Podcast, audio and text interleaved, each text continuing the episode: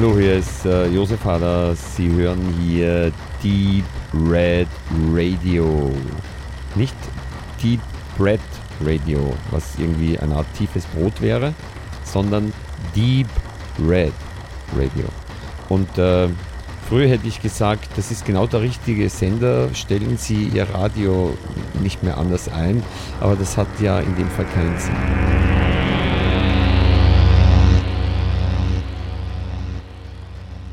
Herzlich willkommen, liebe Hörerinnen und Hörer, zu unserer Jubiläumsshow, die 50. Deep Red Radio Show. Wir begrüßen euch ganz herzlich und sind hier zu viert und geben die kurze Einladung und Medienschau zum Besten. Und zwar die Lisa, die Julia, der Max und der Stefan.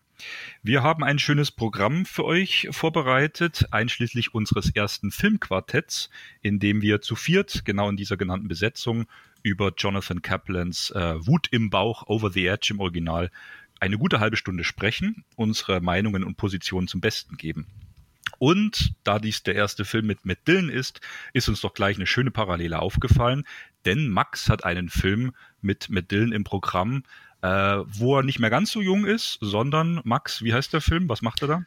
Ähm, der Film heißt Capone und es geht jetzt hier aber nicht um so seine glorreiche Zeit, wo er der bekannteste und wichtigste Gangsterboss Amerikas gewesen ist, sondern nein, es geht um sein letztes Jahr, wo er auf seinem Altersruhesitz äh, in Florida schon schwer von der Syphilis gezeichnet, äh, auch im Gesicht und äh, vom, vom Alzheimer, was ja so eine Nebenwirkung dieser Krankheit ist und mit Verfolgungswahn und sich langsam wieder, naja, nicht zum kleinen Kind zurückentwickelt, aber schon sehr abbaut körperlich und geistig und äh, dieses Mythos, dieses, dieses noblen und schönen Gangsters und dass das alles toll war, hm. ziemlich doll rekonst oder dekonstruiert wird. Und mit Dylan äh, spielt halt auch jemanden aus seinem Dunstkreis von Capone, wenn ich mich jetzt richtig erinnere, sogar seinen irgendwie gearteten ähm, Ziehvater, der ihn an anderer Stelle in der Karriere früher mit auf die Position auch gehoben hat, die er dann später mal inne hatte.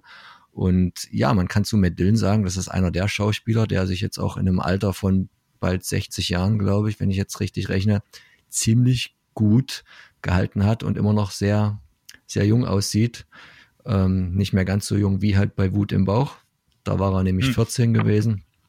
Aber ähm, hier so die kleine Brücke für unsere Sendung. Aber wir haben natürlich auch noch ganz viele andere Sachen.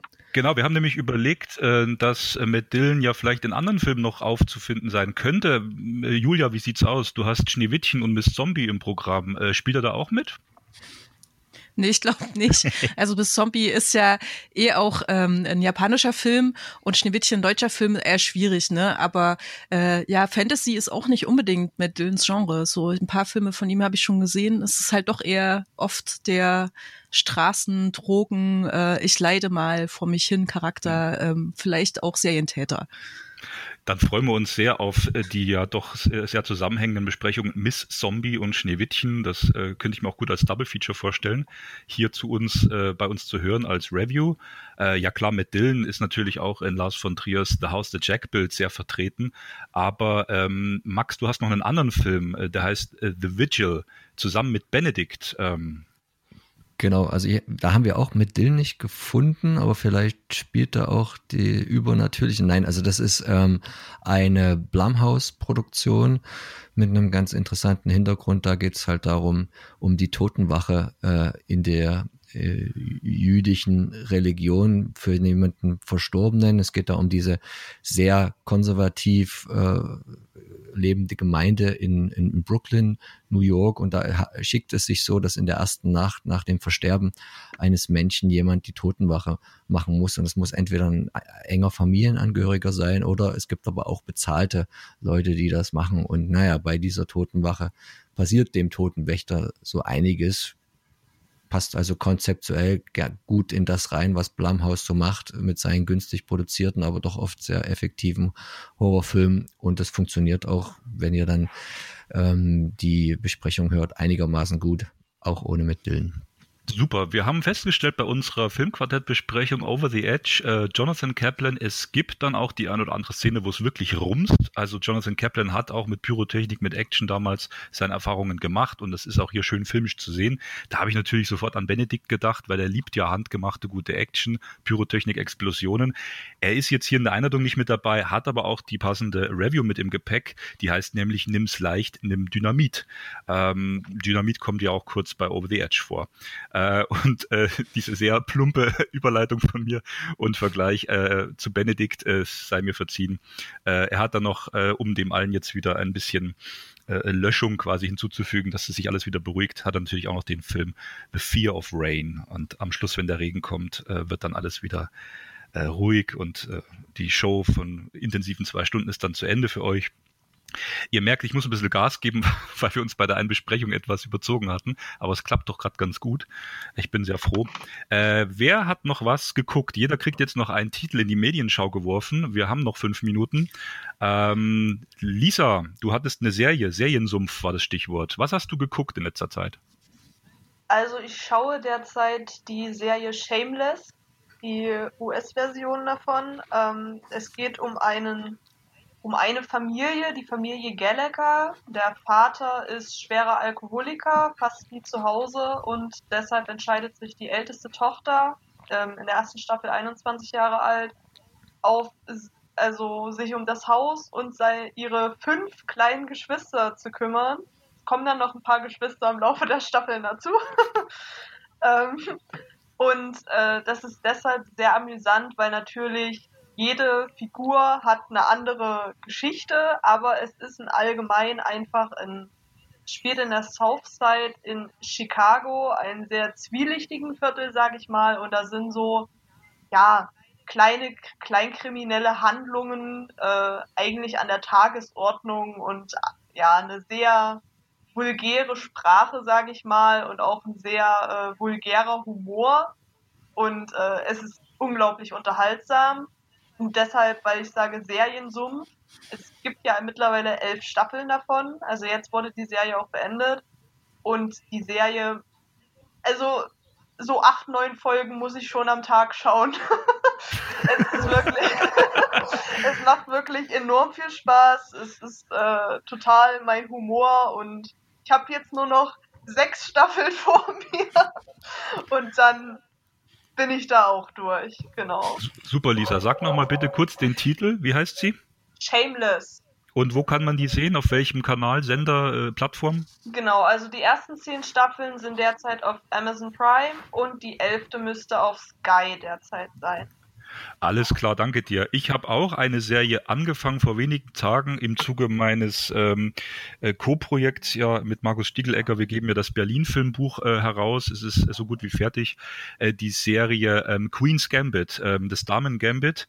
Aufgrund äh, dessen bin ich dazu gekommen. Der Hintergrund war, viele Szenen wurden in Berlin gedreht, ja, also auch in Innenräumen, Innengebäuden äh, spielt aber ja in Staaten, in verschiedenen Städten. Und quasi dieses Hybride, dieses Recyceln der Stadtbilder hat mich da interessiert. Bin dann so auf die Serie gekommen und dann fiel mir ein, ich habe ja auch immer gern Schach gespielt. Also ich finde es eine sehr sehenswerte äh, Serie. Ich würde jetzt nicht sagen, dass die vielleicht jetzt so straff ist, dass jede Folge so eine persönliche starke Entwicklung. Es wird ja gezeigt, wie sie von, von Meisterschaft zu Meisterschaft kommt. Sie fängt als kleines Mädchen an, wird schnell Schachprofi, weil sie super intelligent ist, super begabt äh, und äh, spielt sich dann von äh, Staffel zu Staffel auf die nächste Meisterschaft, auf die nächste Ebene vor. So funktioniert es ungefähr. Das jetzt erstmal von meiner Seite. Wie schaut es bei euch aus, Max und Julia? Ich will auch nur ganz kurz äh, sagen, dass ich auch tief im Seriensumpf und gleichzeitig im Politiksumpf äh, feststecke, denn wir schauen gerade meine Freundin und ich House of Cards. Das hatte ich bisher auch noch nie getan. Da sind es nur sechs Serien. Wir sind gerade in der vierten Staffel und deswegen ist, äh, bin ich so seit ein paar Wochen auch so versucht ist man auch so gefühlt überpolitisiert und ähm, mit diesen Machenschaften und Intrigen, man denkt sehr viel drüber nach und ich bin jetzt vor allen Dingen gespannt, wie sie in der letzten Staffel dann Kevin Spacey und seine Rolle aus der Serie rausgeschrieben haben aufgrund dieser ähm, Vorwürfe mit MeToo und dass er sich ja da auch sexuell übergriffig gegenüber jemanden verhalten hat, was ihn ja dann auch mehr oder weniger die Karriere gekostet hat und aber die Serie dann unkonventionell zu Ende gebracht werden musste. Also da bin ich auch sehr gespannt. Und bei dir, Julia? Ja, mal gucken, ob ich das jetzt abreisen kann. Ich habe äh, endlich mal wieder meine Lieblingsbeschäftigung geschafft, nachzugehen, nämlich Animationsfilme für Erwachsene zu schauen und habe zwei Titel, die kann ich jetzt eigentlich nur noch nennen.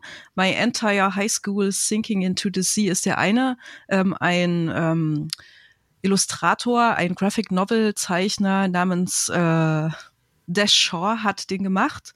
Aus äh, New York wohnt er und der ist äh, ziemlich düster in einem Highschool-Film äh, mit einem ganz schrägen schwarzen New Yorker Humor. Er hat Jason Schwartzman und Susan Sarandon als äh, Sprecherinnen gefunden und es macht mega Spaß, den Film zu gucken, weil eben die Schule, in, in der Dash, also äh, Filmemacher und Hauptfigur sind dieselben, äh, geht natürlich an so einer Felsklippe ist und wirklich in der See versinkt und das Ganze in so einem ganz komischen Fantasy-Psycho-Horror endet.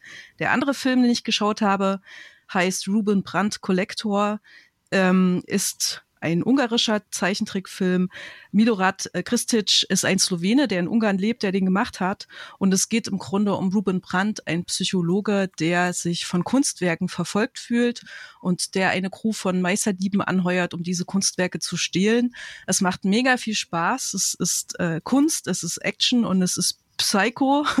Es vereint sich auf eine sehr witzige, rasante Weise und vor allen Dingen ist es was für Cineasten, weil unglaublich viele, also nicht nur Kunstwerke zitiert werden, sondern eben auch Filme. Zum Beispiel äh, Peeping Tom, keine Ahnung, ob ihr diesen Film kennt, äh, ist ein Kultfilm, ja. äh, ein Klassiker. Und da geht es darum, dass ein Vater seinem Sohn Filme zeigt und den damit psychologisch beeinflusst. Äh, das wird halt auch hier zitiert. Ein, ein ganz toller Film. Beide Filme liefen übrigens auf Festivals. Ne? Der eine in Toronto, der andere in Locarno. Also es ist extrem wichtig, dass es nach wie vor Filmfestivals gibt, um Filme zu entdecken. Auf jeden Fall. Und mit diesem wunderbaren Schlusswort, das uns ja doch wieder zum Kino geführt hat, auch wenn wir Serien gerade auch irgendwie gucken heute. Beim nächsten Mal gibt es dann wieder Filmtitel. Ähm, überleite ich in die Show über und wünsche uns allen viel Spaß mit unserer Jubiläumsshow. Danke, dass ihr alle da seid und da wart und da bleiben werdet. Macht's gut, bis dann. Ciao.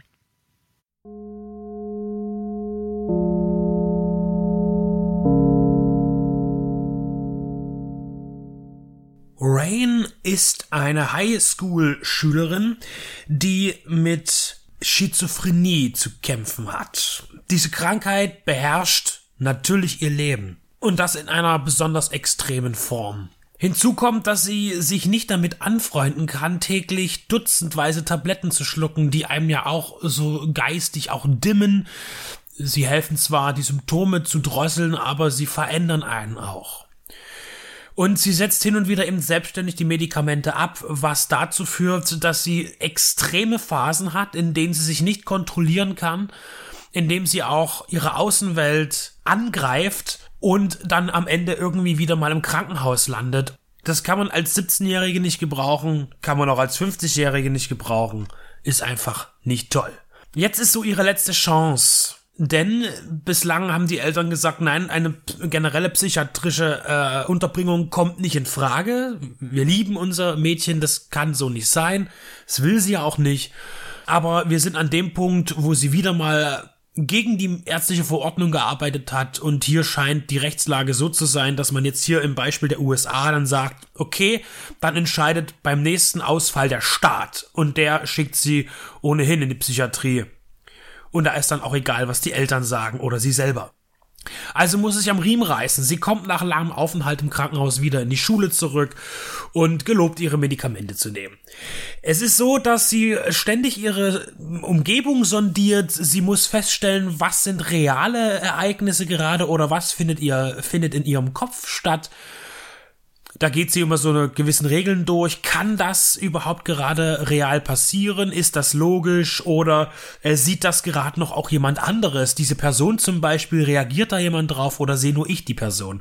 Und somit versucht sie sich äh, durch diese Welt zu hangeln und die macht es ihr nicht leicht, denn ihre ganzen Mitschüler, äh, ja, distanzieren sich von ihr und da ist auch ganz viel Angst und Ungewissheit, äh, was sich aber äußert in auch Beleidigung und Mobbing. Ja, immer wieder durch, durchbrochen wird, wird ihr Alltag von so albtraumhaften Sequenzen. Die sollen in dem Film wahrscheinlich so ein bisschen finstere Momente einbringen, sind aber eigentlich deplatziert. Also es gibt immer mal wirklich Horrorelemente, die dauern ein paar Sekunden und man erschrickt sich dann auch, aber es bringt nichts weiter zum Thema. Oder auch nicht zur Stimmung. Es ist so, äh, dass die junge Dame wird gespielt von Madison Eiseman. Das ist eine tolle Sache. Sie macht es sehr gut. Sie ist eine junge, attraktive Frau und spielt wirklich sehr glaubhaft diese äh, Rolle einer sehr gebrochenen, aber dennoch starken Person. Gebrochen dadurch, dass ihre Umwelt sie stark belastet, wie sie auf sie reagiert und mit, mit ihrer ganzen Problematik, mit den Medikamenten und den Symptomen, aber eben auch stark, weil sie eine, eine taffe Einzelgängerin ist, die dann aber einen Gast bekommt und zwar einen jungen Mann, Caleb, der in ihr Leben eintreten möchte, mutmaßlich auch, weil er sich in sie verliebt hat. Und auch hier ist die Frage, ist der überhaupt echt? Also es geht immer um die Echtheit der Situation. Und daraus bezieht der Film viele äh, Momente. Es ist so, es gibt einen Plot-Twist in diesem Film. Und wenn man den zu zeitig erkennt, dann macht der Film auch weniger Spaß dann interessiert man sich eher dafür, wie ist das jetzt umgesetzt, äh, dass es dem Zuschauer, der es noch nicht weiß, äh, dass es ihm glaubhaft bleibt. Und es ist auch immer schwer bei solchen Reviews dann diesen Plot-Twist nicht zu nennen, um das Sehvergnügen zu mindern. Und ich schlängel mich da jetzt mal so durch, ohne es zu krass zu machen. Also, wenn man äh, eben den, also bei mir war nach 30 Minuten klar, was ist die Situation. Wenn das so ist, gibt es aber immer noch ein zweites Anliegen des Films, denn wir haben nicht nur dieses psychische Drama um die junge Dame, sondern es gibt auch noch ein Krimi-Element. Nämlich ähm, glaubt Rain, dass ihre Nachbarin, die auch noch dummerweise eine Lehrerin an ihrer Schule ist, dass diese ein Kind gefangen hält in ihrem Haus. Und da sie ja aber schizophren ist und äh, Stimmen permanent hört und Dinge sieht, die nicht da sind, äh, glaubt man ihr natürlich ja auch nicht, aber sie ist fest davon überzeugt, dass es wahr ist. Und das führt natürlich auch zu vielen Konflikten und auch ja, Spannungsmomenten, wenn äh, Rain versucht, im Haus der Nachbarin nach der Wahrheit zu forschen. Und diese äh, Bereiche wechseln sich ab. Wir haben dann einmal nur das Drama und dann kommt so ein bisschen der Krimi. Und damit versucht man so ein bisschen äh, die, die, die Spannung zu halten. Aber da die beiden Sachen so parallel laufen, führt es irgendwie eher zum Gegenteil. Denn es wirkt dann auch zeitweise so, als würde äh, der, der eine Handlungsfaden vom anderen ablenken wollen, ohne dass das aber Sinn macht. Die prominenteste Rolle in diesem Film von einer sehr jungen Regisseurin, die hier noch nicht mal ihr Debüt gibt, das ist äh, Castile London.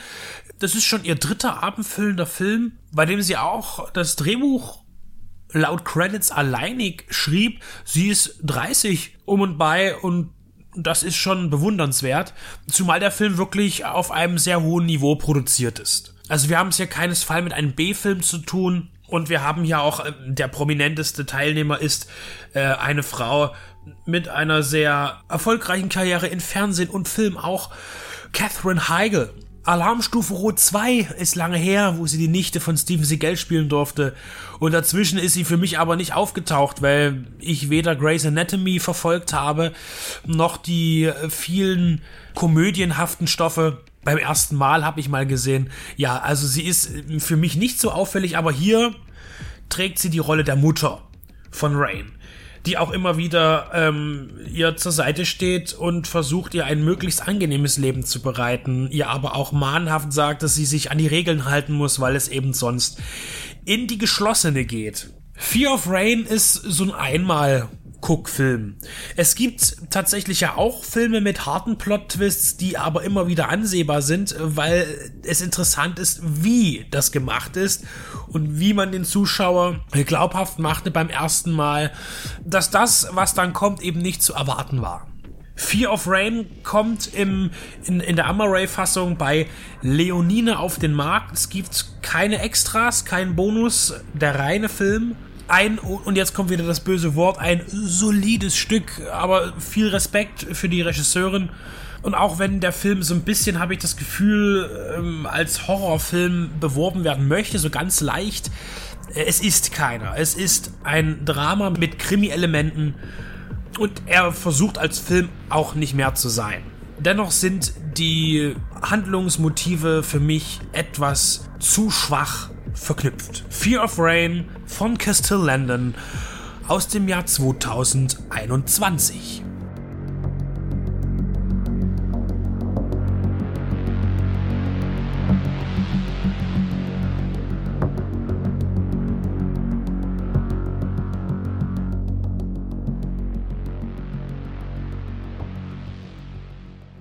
Und damit schließen wir das milchige Fenster zum Hof und gehen über zu einer öffentlich-rechtlichen Produktion, nämlich Schneewittchen. Ob der eigentlich als Kameramann aktive Regisseur Nungo Cha etwas Neues der angestaubten Meer entlocken kann, erfahrt ihr nun von der Julia.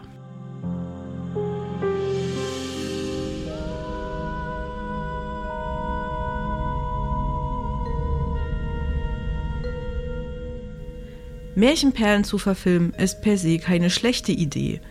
Märchen und Film scheinen zusammenzugehören wie Topf und Suppe. Und was wäre Disney schon ohne all die vielen Märchentrickfilme? Schneewittchen war da 1937 nur der allererste in einer langen, langen Reihe. Und Schneewittchen wurde 1961 auch in der DDR erfolgreich verfilmt. Zu beiden Produktionen fallen mir direkt sehr ikonische, ins Filmgedächtnis eingebrannte Bilder ein. Die rote Schleife im schwarzen Haar, und die Liebe der Protagonistin zum Besen, zu Sauberkeit und Ordnung. Schneewittchen ist ein Vorbild für Reinheit und Tugendhaftigkeit. Doch die Liste der Schneewittchen-Verfilmungen wächst indes immer, immer weiter. Laut Wikipedia sind es mittlerweile 40. Allein 2012 entstanden fünf. Am ehesten im Gedächtnis geblieben sind wohl der düstere 1997 entstandene Film mit Sigourney Viva als wahrlich albtraumhafte Königin und mit Zwergen, die gar keine mehr sind, sondern eine Truppe Aussätziger, immerhin im Wald lebende Minenarbeiter. Und dann die wunderbare, farbenfrohe und lustige Verfilmung von Tarsim Singh 2012 mit einer hervorragend aufgelegten Julia Roberts als böse Königin. Am Ende singen und tanzen alle in schöner Bollywood-Manier. Lily Collins gibt das Schneewittchen hier buschikos, sie ist kämpferisch aufgelegt und trägt schon mal Hosen. Daran orientiert sich auch die aktuellste vom ZDF produzierte Verfilmung Schneewittchen und der Zauber der Zwerge. Auch hier haben wir ein leicht verändertes Schneewittchenbild. Sie wird emanzipierter. Doch auf den vergifteten Apfel fällt sie dennoch immer wieder herein. Wieso, frage ich mich, muss man diese Geschichte immer wieder neu produzieren? Zumal vor dem ZDF erst unlängst auch die ARD, nämlich 2009, solch einen Film realisierte. Ja, es sind auch schon wieder zehn Jahre dazwischen. Na gut. Aber was ist so spannend an den Grimmschen Märchen? Vermutlich ist es die Idee der alternden Schönheit, die voller Neid auf die erblühende Jugend blickt, der sie nicht gönnt, was ihr ganz natürlich zusteht eine alte Meer, gerade auch in Bezug auf das Filmbusiness schlechthin. Und auch in diesem ZDF-Schneewittchen wird die Idee tatsächlich noch auf die Spitze getrieben. Die wunderbare Nadeshda Brennecke gibt die von Neid und Schönheitswahn zerfressene Königin, die ihre jugendliche Anmut durch einen Zaubertrank erhält und die Zwerge erpresst. Sie sollen ihr nämlich, neben dem Zaubertrank übrigens, eine Perücke herstellen, welche sie noch jünger werden lässt. Zuvor reißt sie sich voll Wut zwei, drei graue Haare aus. Die Zwerge sind hier nämlich die Hüter des Waldes, in dem alles mit allem verwoben ist. Und daraus entsteht eine magische Macht, der Odem der Natur. Und die wird nun von der Königin aus egozentrischen Gründen missbraucht. Eine wunderbare Allegorie. Es ist auch gut, dass der Zauberspiegel endlich einmal nicht mit einer Männerstimme spricht, sondern einfach als der Königin Spiegelbild, so wie eine innere Stimme halt. Schneewittchen selbst ist sehr viel eigenbestimmter. Und so ist sie es auch, die sich selbst entscheidet, wegzulaufen. Hinaus in den Wald, in die Natur, weg vom einengenden Burgschloss und dem bösartigen Neid der Alten. Sie hat es eben einfach satt. Das sind dann aber auch bereits die gelungenen Seiten des ZDF-Schneewittchen-Films. Man spürt einfach überall die mittelmäßige Qualität, die TV-Produktionen ebenso mit sich bringen. Alles wird auf Mainstream gebügelt. Auch Magisches wird dann eben nicht aus der Situation oder dem Ambiente realisiert, sondern als Effekte aus der CGI-Kiste. Und weil das ZDF nun mal nicht Disney ist, so liefern diese Schauwerte maximal ein müdes Gähnen. Die Bösartigkeit einer Nadeshda Brennecke scheint sich zu ersticken. Könnte ja zu viel sein für die Zuschauer. Aber nein, genau dies will ich doch sehen. Zumal diese Schauspielerin absolut in der Lage dazu ist. Ist aber eben nicht ZDF-tauglich. Der Prinz darf hier zwar schon zu Beginn des Märchens auftreten und sich in Schneewittchen verlieben und auch umgekehrt sie in ihn, aber das Warum klärt sich mir nicht ganz. Beide bemerken lediglich, wie sehr sie Pferde mögen und den Hoftamtam aber eben gar nicht. Hm. Wieso läuft er dann aber nicht gemeinsam weg mit dem Schneewittchen und sie leben lang und glücklich als ewig Reisende, um die Welt kennenzulernen? Das wäre doch mal was. Und was macht er überhaupt den ganzen langen Film über? Er ist dann nämlich einfach weg. Hm. Also, na, ich schätze mal darauf warten, dass er das schlafende Schneewittchen wachküssen darf. Ah, nee, war das nicht Dornröschen? Ach, egal. Ist ja auch romantischer, als einfach nur zu stolpern. Doch durchs Märchen stolpert er allemal und bleibt wie eh und je der männliche Retter einer Jungfrau in Nöten. Wie langweilig. Schade ist aber auch, dass das selbstbestimmte Schneewittchen zwischen all ihren Zwergen immer mehr zum Abbild ihrer selbst verkommt. Das sind die ikonischen Vorlagen wohl einfach zu stark. Also die aus der weiten Vergangenheit zumindest. Denn besagte Schneewittchens von 1997 oder 2012 überzeugen durchaus mit einem gewissen Anderssein. Aber nein, nicht hier. Hier verzaubert Schneewittchen wie gewohnt die sieben Zwerge, die bei Disney und in der DDR schon noch eher wie Kinder sind, hier aber durchaus auch ein bisschen romantische Gefühle entwickeln. Aber das geht ja nicht, das ist ja ausgeschlossen. Schneewittchen ist für den Prinzen da. Eigentlich sind, wie gesagt, die Zwerge hier in diesem Film die Hüter des Waldes, des Odems der Natur. Eine richtig gute Idee, wie ich finde, die leider ganz schön verpufft. Da wünschte ich mir viel stärkere Bilder, wie eine merkantile Produktion des Odems als Schönheitstrank den Wald an den Rand des Zusammenbruchs führt. Oder sowas ähnliches. Und dann könnte ich mir die Zwerge auch als waldrettende Öko-Hippies vorstellen oder gar als eine Truppe Frauen, die selbstbestimmt ihr eigenes Leben unabhängig gesellschaftlicher Normen führt. Naja, das wäre wohl auch zu radikal fürs ZDF. Und das kann man Kindern ja auch nicht zumuten. So bleibt das alles nur eine niedliche Idee in einem niedlichen Film, wie man sie schon so oft zu sehen bekommen hat. Warum aber gehen unsere Rundfunkgebühren dafür drauf? Es gibt doch eben schon so viele andere Schneewittchens.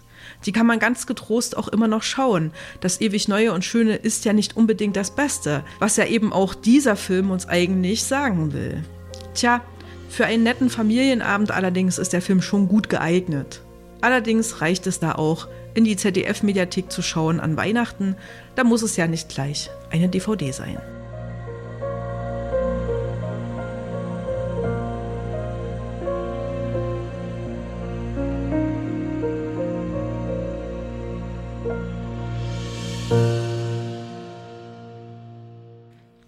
2012 erschien ein Superheldenfilm, der durchweg gute bis sehr gute Kritiken erhielt, da er etwas unkonventionell erschien.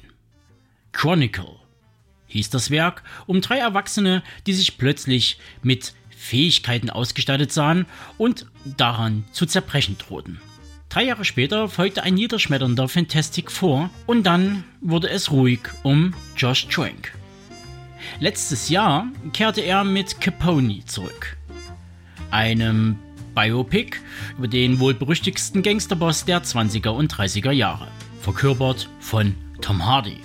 Ob das Experiment glückte und Trank seine Durststrecke überwand, verrät euch nun der Max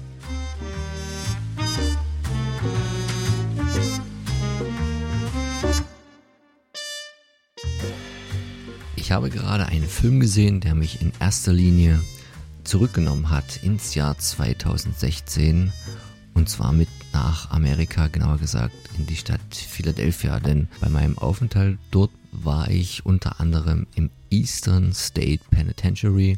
Das war ein jetzt nur noch Museum und früher mal eine Haftanstalt, die für die Zeit, als sie entstand, gebaut wurde, sehr neuartig war und sich sehr unterschied von Haftanstalten, die zu diesem Zeitpunkt bereits existierten.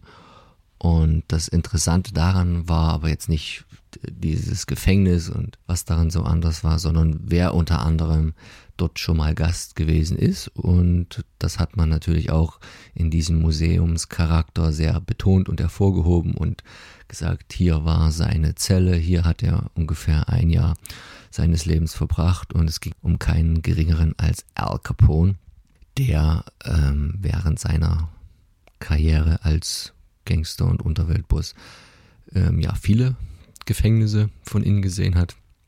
Vor allen Dingen, nachdem er dann wegen Steuerhinterziehung hinter Schloss und Riegel gebracht wurde für einen längeren Zeitraum, sondern auch schon vorher. Auch hier in Philadelphia. Und um diese Person soll es bei dieser Besprechung gehen, nämlich um den Film Capone mit Tom Hardy in der Hauptrolle, jetzt äh, bei Leonine erschienen. Und bevor ich zum Film komme, will ich nochmal das Leben von Capone kurz zusammenfassen, auch um diesen Gefängnisaufenthalt drumherum. Er war 1899 in Brooklyn geboren und er war Sohn von italienischstämmigen Einwanderern, die in den nicht sehr wohlhabenden Verhältnissen von New York das Leben bestreiten mussten und wo der Weg hin zu dem organisierten Verbrechen immer kein weiter gewesen ist aus dieser gewissen Auswegslosigkeit. Und deswegen machte er sich schon als junger Mann da auch einen kleinen gewissen Namen in Bandenkämpfen und Konflikten im Big Apple, bevor es ihn dann aber nach Chicago verschlug, wo er ja dann den, den bekannten Teil auch seiner Historie verlebte, wo er in die dortigen Unterweltstrukturen auch während der Zeit der Prohibition vor allen Dingen eintauchte und sich dort einen Namen machte durch geschicktes Geschäftsgebaren, eine gewisse Skrupellosigkeit, eine ziemliche Härte, andererseits auch äh, viel Charisma im Umgang mit der Presse und auch ein Geschick, äh, immer den Ermittlungsbehörden zu entgehen. Man hat ihn ja etliche Morde angelastet, aber nie so richtig nachweisen können. Und am Ende ist es ja dann im Jahre 31 Steuerhinterziehung, die ihm nachgewiesen werden konnte und wegen der er dann doch überraschend lange für 15 Jahre ins Gefängnis musste. Wenn man das sich jetzt, ohne dass man jetzt nachlesen will und genau historisch sich betrachten möchte, das filmisch aufarbeiten will, sei ihm dann natürlich jetzt die Unbestechlichen von Brian De Palma empfohlen, wo ja Kevin Costner diesen Elliot Ness, diesen Beamten äh, dort spielt, der mit seinem Trupp dort ähm, Capone ein bisschen auf den Leib rückt, es ihm zumindest schwer machte, ihm eine Menge Geld kostete und am Ende tatsächlich für was wie eine Lappalie ja letztendlich klingt, zu dem anderen äh, Taten, die ihm vorgeworfen wurden, Mord, Erpressung, Waffenhandel, Alkohol, Schmuggel und so weiter. Ja, mutete das eigentlich immer ein wenig lächerlich an. Al Capone hat ja auch einen medialen Ruf sich weggeholt, der irgendwo ein sehr gefeierter ja dann doch ist. Er wurde als Gentleman-Gangster auch gerne in Filmen porträtiert und oftmals wird auch eher in der Popkultur Bezug drauf genommen und Filme wie die Umsetzung von Roger Corman aus dem Jahre 1975 oder auch angelehnt an Capones Leben, die Scarface-Verfilmungen zeigen eine breite Beliebtheit, sorgen auch ein bisschen mit zur Verklärung dieser Figur, dieses Gangsters, was ja an solchen Filmen, an diesen Mobster-Filmen ja allgemein äh, als Vorwurf hochgehalten werden kann, dass sie da beschönigen, dass sie dazu anregen, mit den eigentlich ja vermeintlich bösen Menschen dort im Geiste zu partizipieren und das gut zu heißen, was die gemacht haben, das nachahmenswert zu finden, zumindest was so den finanziellen Aspekt angeht. Nachdem Capone dann ins Gefängnis kam und da hat er diverse Haftanstalten abgegrast, unter anderem dann auch später Alcatraz, weil er in ähm, einfacheren Gefängnissen noch viel zu sehr weiterhin die Strippen für seine Geschäfte ziehen konnte, hat man sich dann damit beholfen, ihn auf die berüchtigte Gefängnisinsel zu verlegen, wo er dann auch ähm, ja, Dienst nach Vorschrift quasi ähm, absaß und wegen guter Führung dann auch ungefähr 41 rauskam. hat also nicht seine ganze Haftstrafe abgesessen. Er war durch andere Sachen gestraft genug, denn er hatte sich schon in sehr jungen Jahren eine, eine Syphilis eingefangen, die viel zu spät behandelt wurde und die sich dann bemerkbar machte, dass sie vor allen Dingen in einer Demenz mündete und er quasi dann auch nicht mehr der gleiche war, der gesundheitliche Zustand geistig als auch körperlich immens darunter litt. Deswegen wurde er zwar weiterhin auch noch vom FBI beobachtet in seinen späteren Jahren auf seinem Alterssitz in Florida, wo er hinzog mit der Sippe, mit dem Clan, aber er wurde eingestuft als nicht mehr gefährlich, aber natürlich noch überwacht, weil es auch immer noch darum ging, ob denn da noch irgendwo Gelder im Film klingen immer mal so 10 Millionen an, noch im Umlauf sind. Und der Film zeigt eigentlich quasi so die letzten zwölf Monate, das letzte Jahr in seinem Leben.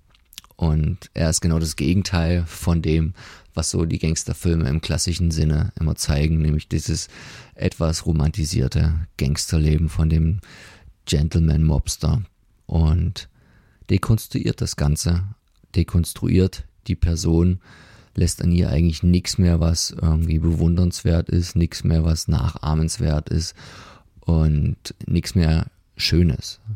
Tom Hardy spielt Al Capone als kaputten, vom Leben und von der Krankheit gezeichneten Mann, der eigentlich nur noch dahin vegetiert, wo man gar nicht weiß, wie, wie viel geistig da noch da ist. Der zwar immer auch so Flashbacks, aber eher dann negativer Natur aus der Vergangenheit hat. Er ist ein Frack. Der Film ist vor allen Dingen allen denjenigen Damen und auch Herren zu empfehlen, die unsterblich äh, in Tom Hardy verliebt sind und vielleicht irgendwie eine Medizin brauchen, um davon wegzukommen. Ähm, dann kann ich nur empfehlen, Capone zu gucken, denn Tom Hardy, der es ja gerne mag, doch auch sehr unterschiedliche und, und, und äh, Method-Acting-mäßige Rollen zu verkörpern, gibt hier äh, wieder alles mit Hilfe auch von ähm, bisschen Schminke und ganz viel Special Effect Make-up, denn er, er, sieht jetzt nicht jetzt unbedingt aus wie ein 47-Jähriger, sondern eher wie ein 67-Jähriger. Hat die ganze Zeit eigentlich blutunterlaufene Augen. Mit fortschreitender Dauer des Filmes nimmt die Syphilis auch mehr und mehr Raum in seinem Gesicht ein. Die Haare sind nur noch sehr lichte. Er soll dann aufgrund von Anraten seines Arztes aufhören mit dem Zigarre rauchen, die ihm vorher scheinbar angewachsen ist und das ist irgendwie die einzige lustige Szene in dem Film. Der Arzt rät dann der Familie, sie sollen doch versuchen, die Zigarre mit einer Möhre zu ersetzen, die ihn entgeistert angucken. Ähm, aber ja, sie tun es dann und in der zweiten Hälfte des Films hat er dann die ganze Zeit ähm, nur noch eine Möhre, im Mund und verschluckt sich auch ab und zu mal und er erstickt dann fast daran. Es wird gezeigt, wie er sich einpisst. Es wird gezeigt, wie er sich nachts im Ehebett mit Frau einscheißt. Es ist also ein Film, wo man sich Tom Hardy und ein, ein Fable für ihn gut mit abgewöhnen kann. Der Film ist sperrig. Es passiert eigentlich nicht viel. Es sind diese, diese Flashbacks, die er mit seinem Alltag den er eigentlich meiste Zeit in einem Stuhl verbringt, ähm, mixt und der Zuschauer muss erstmal rauskriegen, so langsam, was ist da, was passiert da wirklich, welche Personen sind jetzt real, was ist nur in seinem Kopf. Und ich habe mich halt gefragt, ob ich jetzt den Film gut finde oder schlecht. So ein richtig ähm, eindeutiges, endgültiges Urteil kann ich mir noch gar nicht machen. Denn da, da wäre vielleicht zu späterer Zeit nochmal eine Zweitsichtung möglich, bei der man dann ja eigentlich erst merkt, wie gut einem so ein Film gefällt oder nicht. Der hatte übrigens den Working Title Fonso, wie ja auch der Spitzname von Al Capone. Das L steht ja auch für Alphonse, ähm, hieß, was ich auch irgendwie schöner und besser gefunden hätte, aber ich denke mal, da haben die Produzenten, wie es leider so oft ist, gedacht, sie gehen hier auf Nummer sicher und oder setzen auf das vermarktungsträchtigere Gefährt Capone. Ich denke aber nicht, dass es äh, so den großen Unterschied macht, denn je nachdem, und das kann man ganz gut nachlesen bei der IMDB, was so die Bewertungen der Zuschauer sind, sind die entweder ziemlich positiv oder ziemlich negativ, was dem Film insgesamt eine ziemlich durchschnittliche Bewertung von 4,7 gibt. Selten werden aber diese Mittelwerte vergeben. Also die einen zeigten sich dann doch eher recht begeistert. Viele konnten aber auch damit gar nichts anfangen und das zeigt, glaube ich, relativ schön, dass das doch sehr viel von der Erwartungshaltung ähm, abhängt. Denn ich denke, wer jetzt hier diesen klassischen Gangsterfilm sich erhoffte, den man vielleicht beim Namen Al Capone, Capone antizipierte, der war dann sicher enttäuscht, dass man jetzt nicht irgendwie Goodfellas oder ne, die Unbestechlichen gesehen hat, auch kein Scarface oder auch nicht Boardwalk Empire oder irgendwie sowas in, in die Richtung, sondern wir haben hier die negativen Seiten gesehen, nicht unbedingt die negativen Seiten, die jetzt spezifisch sind für ein, für ein Gangsterleben, aber in irgendeiner Form halt auch schon, sondern die negativen Seiten, die in jedem Leben auf einen von uns warten können oder nicht. Und da ist es dann halt auch schwer manchmal zuzuschauen und äh, hat nicht wirklich was mit einem leichten Unterhaltungsfilm zu tun. Dieser sollte ursprünglich ins Kino kommen, da kam dann ein bisschen Covid dazwischen. Da hat der Regisseur und Autor Josh Trank ein bisschen Pech gehabt. Das war irgendwie nicht so das erste Mal, dass ihm da was mit der Produktion nicht so glücken sollte. Auch bei der Fantastic Four Neuverfilmung aus 2015 war das wohl nicht so das Produkt, was er sich vorgestellt hatte, was dann am Ende veröffentlicht wurde. Da gab es ja auch von Produzentenseiten äh, viel Einmischung und die Vision hat sich da reichlich verändert. Ein bisschen, ein bisschen stärker zu bewerten ist ja da der vorherige Film von ihm entstanden. Der Chronicle.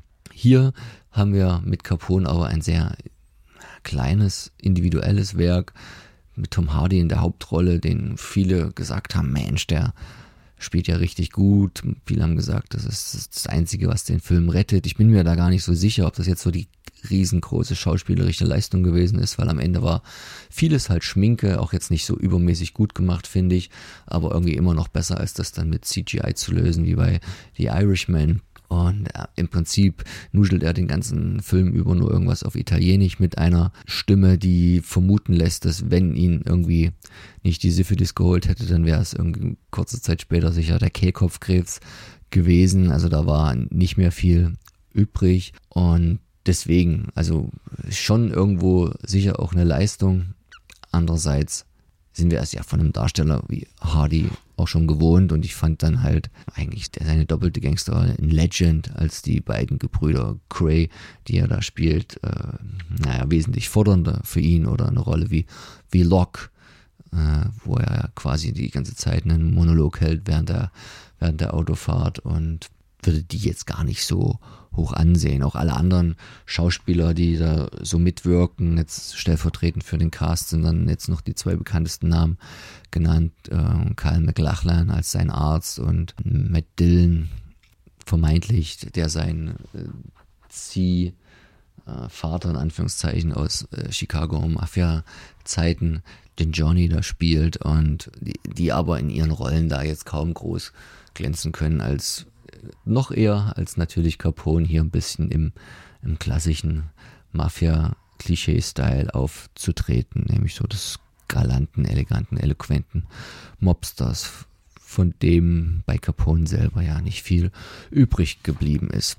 Ich mache mir also da noch ein paar Gedanken drüber, wie ich den Film einordne. Vielleicht gucke ich mir irgendwann nochmal an. Momentan habe ich nicht so viel Lust drauf, was aber nicht heißen soll, dass er missraten ist. Also er hat auf jeden Fall äh, eine interessante Visualisierung, was ja auch eine Grundlage an Geschichte immer einfach machen lässt, wenn es sehr viel darum geht, dass hier ähm, Gedankenwelten dargestellt werden, die nicht unbedingt so viel mit der Realität zu tun haben. Ähm, es gibt eine schöne Szene, wo er immer wieder ein Bild anguckt und irgendwann ist er dann mal, dass er in dem Bild auftaucht, dass er in seiner Welt ins Wasser fällt und dann äh, in einer anderen Welt, in seiner Bildwelt aus dem Wasser wieder entsteigt und auf einmal dann dort angekommen ist, ohne dass das jetzt groß erklärt wird, obwohl die Parallele dazu ganz gut ist. Er guckt dann immer in seinem quasi Heimkino mit seiner Frau, der The Wizard of Oz, die damalige Verfilmung mit äh, Judy Garland und die ja auch in eine andere Welt gebracht wird Ne, wer also Interesse hat, mal einen Film zu gucken, der sich nicht ganz so gut einordnen lässt, der ein bisschen sperrig ist, über den man viel reden und auch viel nachdenken kann, ohne dass man jetzt am Ende sagen muss, boah, der hat mir gut gefallen, der kann mal einen Blick auf Capone werfen. Alle anderen, die eine einfache Unterhaltung suchen, die einfach so runtergeht, die man so nebenbei guckt, sollten hier vielleicht eher die Finger von lassen. Es sei vielleicht noch am Schluss erwähnt, dass der Film auch weniger, aber dafür eine sehr heftige Gewaltspitze hat, wo es mich schon sehr gewundert hat, dass er noch eine FSK 16 Einstufung bekommen hat. Aber die Herren und Damen scheinen damit ihrer Einschätzung ja auch immer gnädig zu sein, wenn es sich um Träume oder Halluzinationen handelt und nicht die Realität im Film. Macht euch selber am besten ein Bild davon mit Capone von Leonine veröffentlicht im Heimkino.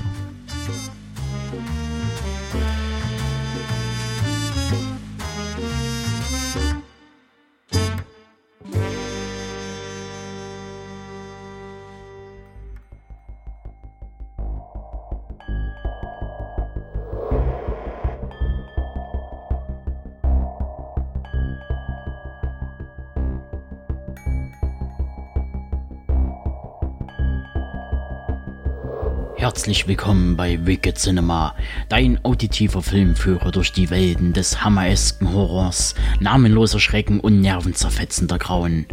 Hier auf Deep Red Radio.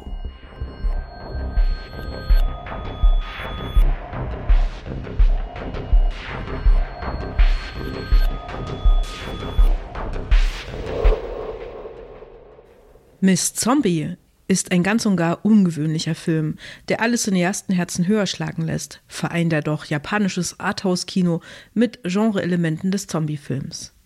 Damit lässt er sich kaum mit anderen Filmen in eine Reihe stellen, gleichzeitig stellt er aber unzählige Verbindungen zu anderen, höchst unterschiedlichen Filmen her. Das macht es gar nicht so einfach, Miss Zombie überhaupt zu besprechen. Hilfe bieten dabei ein dem Mediabook beiliegender Essay von Autor David Renske und eine filmische Einführung von Professor Dr. Markus Sticklegger. Doch worum geht es überhaupt? Sarah ist eine Untote. Anders als in den üblichen Zombie-Filmen stellt sie keine Gefahr dar. Sie wirkt im Gegenteil seltsam apathisch, fast wie gezähmt. Sie kommt zu einer reichen Familie, für die sie in der Folge tagtäglich den Fußboden putzt, wie ein Arbeitssklave. Dabei wird sie wie eine Kuriosität beäugt. Von zwei seltsamen Typen wird sie bewacht. Doch wieso eigentlich offensichtlich geht von ihr keinerlei Gefahr oder Aggression aus. Stattdessen wird sie regelmäßig erniedrigt. Irgendwann beginnt sie im Ort herumzulaufen, doch die Leute behandeln sie wie eine Aussätzige. Klar, dass man sie nie lächeln sieht, doch auch andere Gefühle äußert sie kaum. Das zeichnet sie wohl als Zombie aus. Sie wirkt dadurch wie ein Spiegel für die sie umgebenden Menschen, die zwar Gefühle haben, die allermeisten jedoch sind ziemlich hässlich. Und dann geschieht dem Sohn der Familie ein Unglück. Der, welcher am ehesten so etwas wie Nähe zu Sarah suchte, unverstellt. Alles gerät durcheinander und zum Ende hin erweist es sich vielleicht als Glück, dass Sarah ein Zombie ist und mit ihren Fähigkeiten als solche sogar helfen kann oder auch nicht. Auf allerhöchstem ästhetischem Niveau verhandelt der Film dieses merkwürdige Beziehungsgeflecht und stellt dabei die Frage nach Menschlichkeit. Miss Zombie ist in Schwarz-Weiß gedreht und bietet unglaublich schöne Bilder mit selten gesehenen Einstellungen und Kontrasten und hell-dunkel-Schattenspielereien. Was zunächst einfach schön anzusehen ist, entpuppt sich als Allegorie auf ein zu einfaches Schwarz-Weiß-Denken der Sarah umgebenden Menschen. Entweder so oder nicht so. Dazwischen ist nicht nur nichts denkbar, sondern schlicht unmöglich, nur schwarz oder weiß. Richtig bewusst wird dies, wenn zum Ende hin der Film farbig wird und wir gleichsam Sarah ganz nahe gekommen sind. Wir mit der Farbe Einblick in ihre Wesensart erhalten, die eben mehr ist als nur schwarz oder weiß.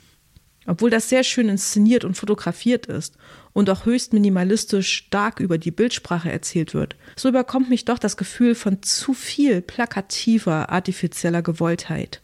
Zu sehr identifizieren wir uns mit Sarah und ihrem seltsamen Dasein in dieser wunderschönen, doch sehr unheimlichen, ungemütlichen Schwarz-Weiß-Welt, zu der sie nicht zu gehören scheint. Zu sehr hinterfragen wir damit jede Bewegung, jeden Blick, jedes Wort. Alles überhöht sich und deklariert sich damit selbst als ledigliche Kunstwelt, als Konstrukt, hinter dem das Eigentliche zum Vorschein kommen soll. Ich gebe zu, dass Miss Zombies sehr stark meine Wahrnehmung antriggert. Und das mag ich. Ich muss aufmerksam sein und werde belohnt. Sehen, hören, fühlen, lange Einstellungen, leere Bilder mit einzelnen Gegenständen, Blicke, immer wieder Blicke. Das ist so ein bisschen japanisches Zen. Bedeutung aus der Beobachtung ziehen. Das ist poetisch. Ein Bild von der knienden Sarah, wie sie den Boden schrubbt und von toxischen Männerblicken verfolgt wird, bleibt besonders im Gedächtnis. Wie sie zum Objekt degradiert wird, wie die Männer mit einer Bestimmtheit so handeln, als können sie einfach alles mit ihr machen.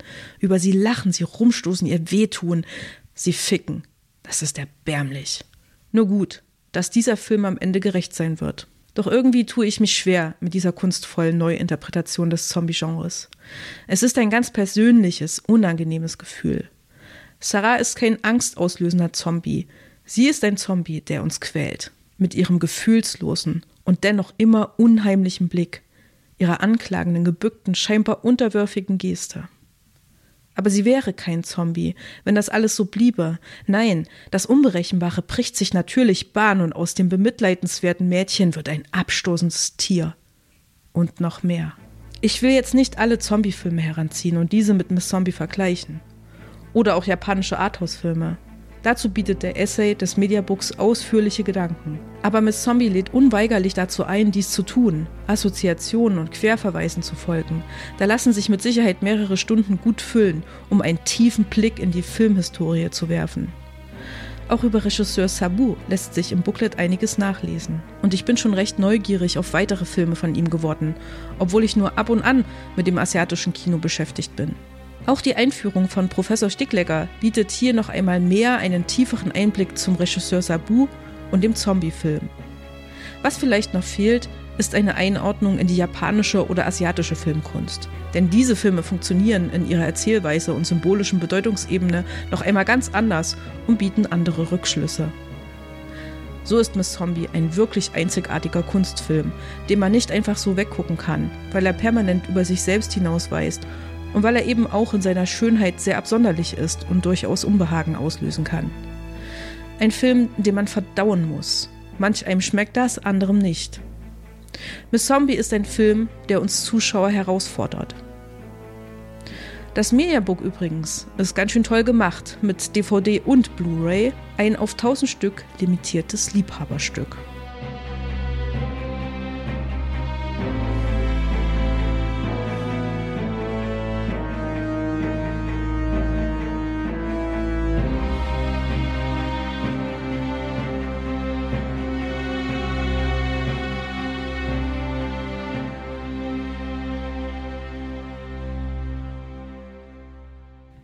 Nach dem Wicked Cinema wird es abenteuerlustig und hochexplosiv.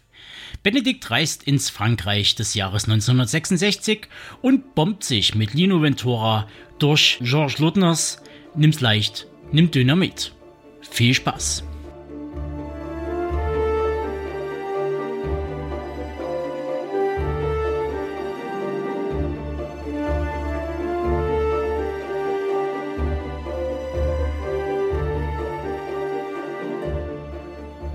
Nimm's leicht, nimm Dynamit.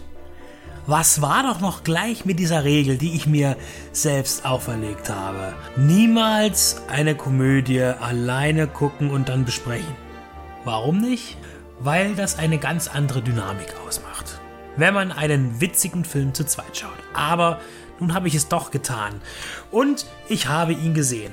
Nimm's leicht, nimm Dynamit wenn man den französischen Originaltitel ins Deutsche übersetzt, wäre es auch nicht schlimm gewesen. Lass uns nicht böse werden, denn das trifft letztlich tatsächlich die Geschichte auch ganz gut und ist dabei wesentlich subtiler als der krachende deutsche Verleihtitel. Lino Ventura spielt Antoine. Der hat sich mal verdient gemacht auf der illegalen Seite des Geschäftslebens das hat er hinter sich gelassen, hat einen ein konservatives Leben gewählt, hat ein Geschäft für Anglerbedarf und, äh, und für Bootszubehör. Es treten alte Kollegen an ihn heran, bitten ihn darum, ein kleines Startkapital für eine Flucht springen zu lassen. Äh, dieses Geld, diese 40.000 Francs, könnte er sich von jemand anderen zurückholen, in Nizza, der denen dieses Geld schulden würde. Er geht diesen ja doch recht riskanten Handel ein, wobei es wohl eher so eine Art alter Freundschaftsdienst ist oder ein Dienst unter alten Kollegen. Und jedenfalls kommt er zu Michelin, will dort eben aus das Geld aus ihm herausschütteln, aber das ist gar nicht so einfach, denn als er ihn besucht, dann bringt er ja so aus Versehen einen Einbrecher um, der scharf war auf Michelin. Der ist nämlich so ein Schlitzer und ein Betrüger. Der hat nämlich das Geld gar nicht wirklich und hat auch einige andere übers Ohr gehauen und steht auch noch einem gewissen britischen Mann im Wege, der sich der Colonel nennt. Und letztlich ist es so, dadurch, dass äh, Antoine jetzt einen Schergen von Colonel umgebracht hat, steht er auch auf der Speisekarte dieses Colonels. Und äh, fortan ist der Film ein, eine, eine Abfolge von Bombenanschlägen und Schießereien. Denn dieser Colonel verfügt über eine schier unermessliche Anzahl von Handlangern, die alle aussehen wie Angus Young und mh, eh, damit beschäftigt sind, eben Bomben zu werfen, zu ballern, äh, Mofa zu fahren oder äh, ja, Musik zu machen. Und sie spielen da ganz poppige, flotte Musik. Ist, man hat immer so ein bisschen äh, das Gefühl in dem Film, will er jetzt eigentlich so diese Swinging 60s und diese Swinging London eigentlich verarschen oder feiert er das ab? Und Antoine ist natürlich damit beschäftigt, den Gegenschlag anzusetzen und ebenfalls mit viel Sprengkraft zurückzuschlagen eine Handlung zu finden ist echt schwer. Also es gibt sie, na klar, es gibt die Basis und dann passieren einfach nur Stunts am laufenden Band. Und wenn gerade keine Action ist, dann gibt es Dialoge, die tatsächlich flott sind und gut reingehen und teilweise sind auch richtig großartige Gags dabei, richtig gute Sprüche. Also Antoine ist sozusagen auf der Flucht vor dem Colonel, zusammen mit einem guten Freund, der auch ein, äh, ein Restaurant hat in, in Monaco, das dem unterm Arsch weggebombt wird vom Colonel. Äh, und dann noch so ein Sidekick, der Michelin eben, der äh, einfach nur ein Pechvogel ist und ein absolut nasses Handtuch. Der Film ist von 1966 und so sehr äh, die, die Actionsequenzen doch eher der Handlung nützlich sind, als dass sie ästhetisch ausgekostet werden, so finde ich hier in dem Film einen unfassbar aufwendigen Stunt, der auch noch gut in die Story eingebaut wird. Und es gibt am Ende, äh, also es, es ist am Ende alles nur eine Übertreibung und das merkt man darin, dass eben auch diese britischen Guys ihre, ihre äh, potenziellen Opfer verfolgen mit einer äh, Limousine, wo eine riesige Bombe oben aufs Dach geschnallt ist. Also das ist alles sehr comichaft. Es gibt sehr viele comichafte Elemente und zum Beispiel auch, wo man auf der Flucht über eine sehr hohe gemäuerte Brücke fährt und dann äh, zwei Granaten abwirft die dann letztlich vor und hinter dem verfolgenden Auto explodieren und somit nur noch eine einzige Säule der ganzen Brücke stehen bleibt und darauf dann die Ente der Citroën steht und vier von den Schergen und dann der Hubschrauber ringsherum fliegt und man sieht, dass die Brücke wirklich gesprengt wurde oder wie auch immer man das gemacht hat ein, ein Riesenaufwand äh, für diesen Film. Diese Szene, da, da war ich wirklich, da saß ich mit offenem Munde da und dachte mir, Wahnsinn, egal wie sie es gemacht haben, egal was da die Hintergründe sind, ob das eine alte Brücke war, die ohnehin gesprengt werden sollte, wobei sie gar nicht so aussieht, ob es irgendein anderer ganz großartiger, feiner, hinterlistiger Effekt ist. Es ist großartiges Kino und das lässt mich dann schon wieder heulen, weil das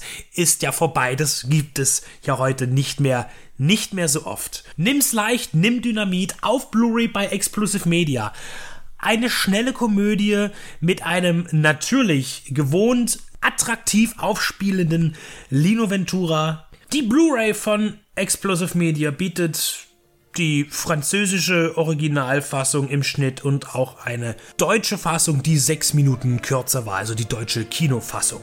Eine sehr aufwendige, explosive Komödie aus Frankreich.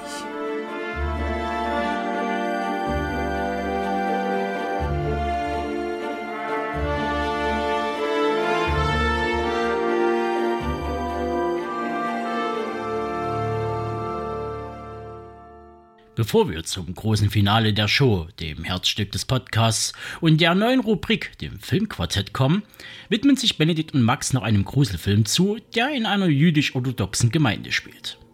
Mal schauen, was Keith Thomas in seinem Debüt reisen kann und ob man Großes von ihm erwarten darf.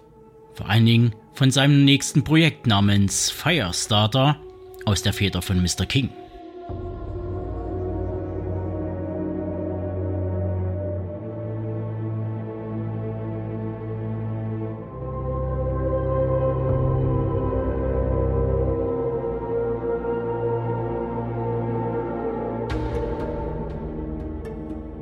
Der Benedikt und ich haben einen Film äh, gesichtet, der vor kurzem bei Eurovideo erschienen ist und auf den schönen Titel The Weagle hört.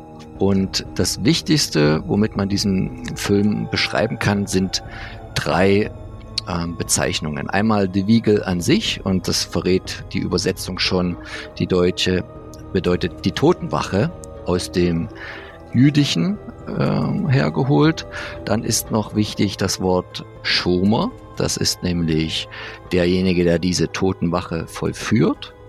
Und das Wort Masik. Und das ist der, der Dämon, der in diesem Film eine, na, die zentrale Rolle spielt. Und ähm, wenn ein Dämon eine zentrale Rolle spielt, dann ist irgendwie die Vermutung nahe, dass es sich um eine Blumhouse-Produktion handelt.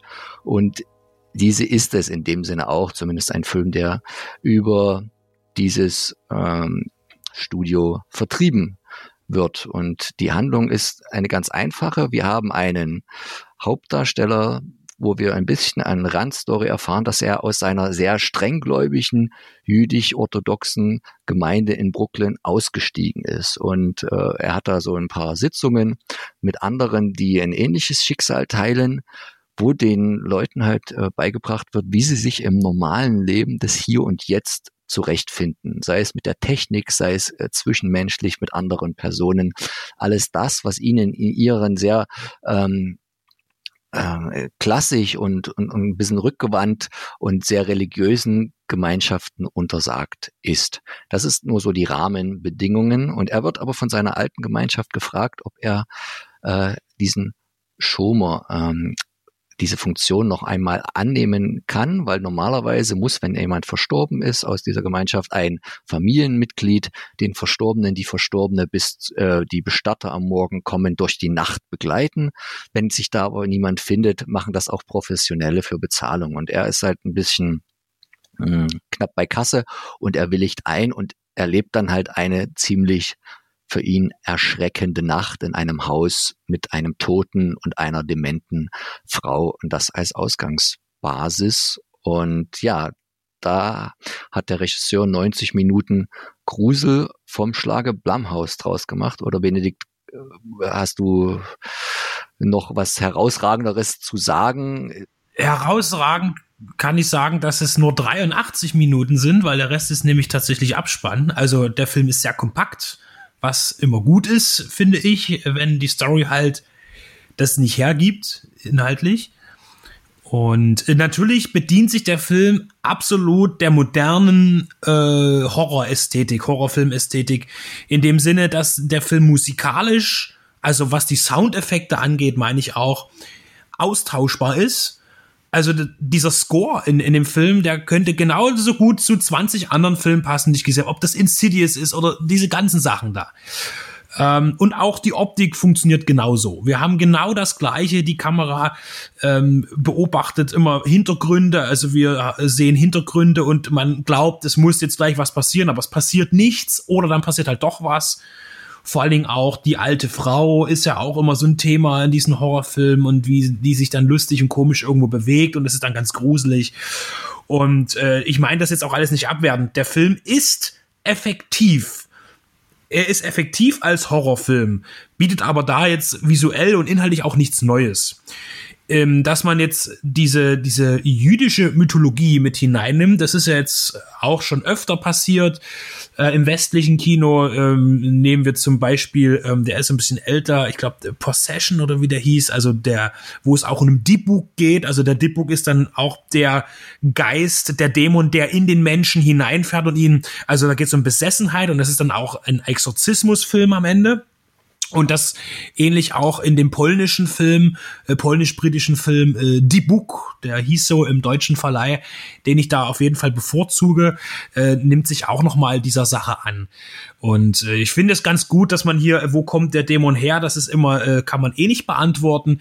Äh, in in die Totenwache ist es halt verknüpft mit äh, Auschwitz, also mit der schrecklichen Vergangenheit, die dem äh, jüdischen Volk dort auf deutschen oder europäischen Boden widerfahren ist. Äh, da gibt es eine Begründung, wie es dazu kam. Und ich finde, dass der Film viele interessante ähm, äh, Sachen macht, was die Hintergründe angeht. Da gibt es so eine kleine Szene, wo ein, äh, ein älterer Herr erklärt, was das Problem ist mit diesem äh, Dämon. Und ich hätte mir da viel mehr Mythologie gewünscht als Horrorfilm, also mehr Story. Also ich hätte tatsächlich mich mehr mit, den, mit dem Thema beschäftigt in dem Film, als eben mit den, äh, der Grusel kommt um die Ecke und es ist dunkel, da flackert Licht und dann sieht man irgendwas im Hintergrund und dann fällt was runter und so weiter. Äh, ja, ähm, das hätte ich mir vielleicht gewünscht eher. Aber es ist tatsächlich ein, ein Horrorfilm, der einem Horrorfilm äh, Erwartungen gerecht wird heute, ja. Was, was, ich sehr interessant fand, und jetzt ist man schon wieder nah dran am Spoilern, dass, also ich äh, fand, der war irgendwie vom Ausgang her so, so, so fast so eine, eine Light-Version von Insidious irgendwie, ohne dass ich das jetzt böse meine, und der geht relativ unspektakulär zu Ende. Man versucht da jetzt nicht irgendwie künstlich ähm, ein großes Gewitter und großes Spektakel draus zu machen, sondern man bleibt, glaube ich, auch anhand der Produktionsmöglichkeiten wie du hast gesagt, der Film sah gut aus, aber man macht halt nichts, was einen hätte in Bedrängnis gebracht, dass es dann irgendwie sch schlecht wirkt, weil man sich überschätzt mit dem, was man hat. Und der bleibt halt relativ unentspannt. Ich fand halt auch, er hat manchmal schöne Bildeinstellungen gewählt, vor allen Dingen in der ersten Hälfte, wo es ja darum geht, auch noch die Spannung aufzubauen. Man arbeitet zum Glück nicht zu oft mit diesen musikalischen Jumpscares, auch wenn es dann hinten raus nicht ausbleibt. Man nutzt aber auch manchmal so leise Einstellungen nicht bis zum Ende bis zum Ende aus. Also ich habe ja immer gedacht, so, ah, jetzt, da ist so das, das Zimmer, das wird immer so dunkler, irgendwann steht doch da bestimmt mal jemand oder irgendwann ist da mal so ein Gesicht zu sehen und so. Da, da nimmt er vieles gar nicht mit, viele Effekte, die man hätte einfach bringen können. Und dann ist es dann, dann doch irgendwie die alte Frau, die auf einmal da steht und man erschrickt. Ähm, auf jeden Fall muss der Regisseur ähm, beim Namen Keith Thomas, der vorher noch nicht so viel gemacht hatte, schon irgendwie Aufsehen mit dem Film erregt haben. Denn wenn man jetzt IMDb so glauben darf, ist er derjenige, der das Remake, die Neuverfilmung von Firestarter ähm, verantworten darf. Und ähm, das wird ja dann hoffentlich eine etwas äh, höherpreisige Geschichte oder zumindest was Sinnvolles, auch wenn ich ähm, das geht auch über Blumhaus, glaube ich. Ähm, deshalb werden die sich da auch gefunden haben. Ja, auch wenn ich so, solchen Projekten natürlich kritisch gegenüberstehe, weil der alte Firestarter ist natürlich ein sehr viel mit praktischem Handwerk gefertigter Film, aufgrund natürlich auch der Entstehungszeit. Ähm, da hat man immer ein bisschen Angst äh, vor den vor den Feuereffekten, die da jetzt kommen im ja, Zeitalter von Computertechnik. Ja, und ich habe vor allen Dingen Angst vor Zac Efron, der da mitspielt. Also das ist äh, noch mal eine andere Geschichte, glaube ich. Ja, genau. wird sich zeigen. Um nochmal auf die Regal zurückzukommen, du hast schon gesagt, du hättest dir noch mehr ähm, so Hintergrundgeschichte gewünscht. Ich finde es auch. Andererseits ist es nicht nur ein bloßes Vehikel. Also es, es, es gibt den Figuren schon oder zumindest, wir haben ja eigentlich hier nur den Hauptdarsteller in Anführungszeichen, der wichtig ist. Es gibt dem schon eine andere Tiefe, als wir es jetzt vielleicht in so einem klassischen Horrorfilm haben, wo die, wo die immer sehr auswechsel greifbar sind, ne? weil dieser Masik, dieser, dieser Dämon, ich glaube gar nicht so sehr, dass das jetzt nur mit dem Dritten Reich zu tun hat, weil er kommt einfach zu Leuten. Genau, ne, halt er kommt zu Leuten, die Schmerzen haben, seelische die Schmerzen, Schmerzen haben, haben ja. die irgendwas Schlimmes machen mussten und er, und er geht halt auch irgendwie da nicht wieder oder er ist nur schwer loszubekommen oder er springt dann gegebenenfalls auf andere über. Die Dämonen sind sich ja da oft in ihrem Handeln ähm, sehr ähnlich und auch in der Darstellung Das ist auch alles vollkommen solide gemacht. Und ähm, ja, ich finde, es ist auch so ein bisschen ein Trend, auch wenn es hier natürlich nur am Rande geschieht momentan. Vielleicht schätze ich das auch nur falsch ein, aber dass man halt gerne jetzt mal so in dieses Leben dieser orthodoxen Gemeinschaften, da wird ja eigentlich oft auf diese in Brooklyn äh, zurückgegangen, ähm, da mal eingeht. Da gibt's ja auch auf Netflix Serien, Unorthodox oder Stissel. Die sind natürlich jetzt nicht im Horrorgenre angesiedelt, sondern eher ähm, den wahren äh, Gegebenheiten folgen, wie das Leben da abläuft oder wie der Kontrast ist zum Leben außerhalb.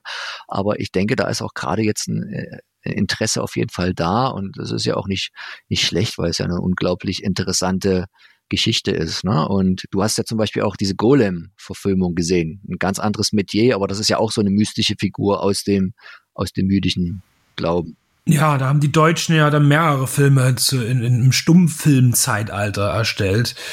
Äh, die sind tatsächlich sehr, sehr sehenswert auch. Genau. Also die Wiege, Totenwache, also was ganz äh, souveränes äh, für zwischendurch. Wer jetzt nicht so viel Blumhouse guckt, für den hat es wahrscheinlich noch den größeren Effekt, als wer jetzt von Insidious und Sinister und Conjuring und Annabelle alles gesehen hat.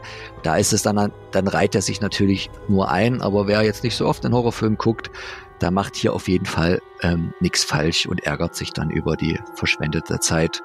The Vigil, die Totenwache.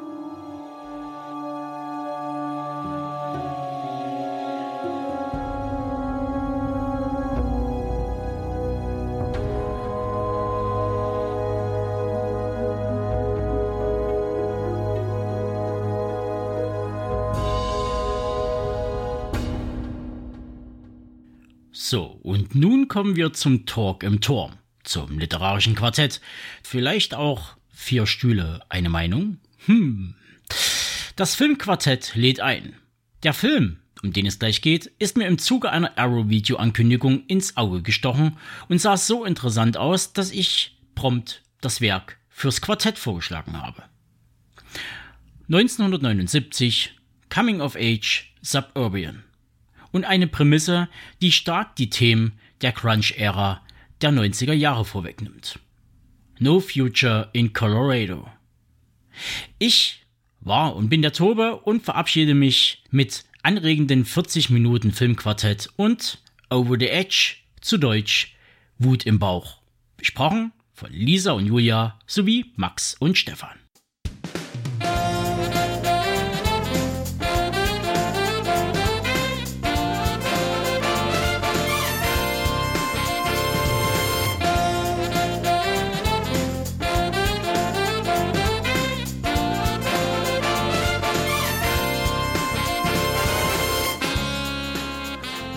Herzlich willkommen, liebe Hörerinnen und Hörer, zu unserem ersten Filmquartett. Wir freuen uns sehr. Wir sind in einer Viererrunde und zwar ist die Lisa da, die Julia, der Max und der Stefan. Ähm, das Filmquartett war ja vor einiger Zeit eine Idee. Wir haben das ins Leben gerufen, um einen Dialog zu ermöglichen, Positionen äh, darzulegen in einem Vierergespräch. Wir würden das jetzt ungefähr auf eine halbe Stunde ansetzen und nehmen uns Stück für Stück Filme raus, äh, die wir A, vielleicht noch gar nicht so gesehen haben, weniger kennen, uh, ein bisschen unmittelbarer drüber sprechen können, so wie bei dem Titel heute.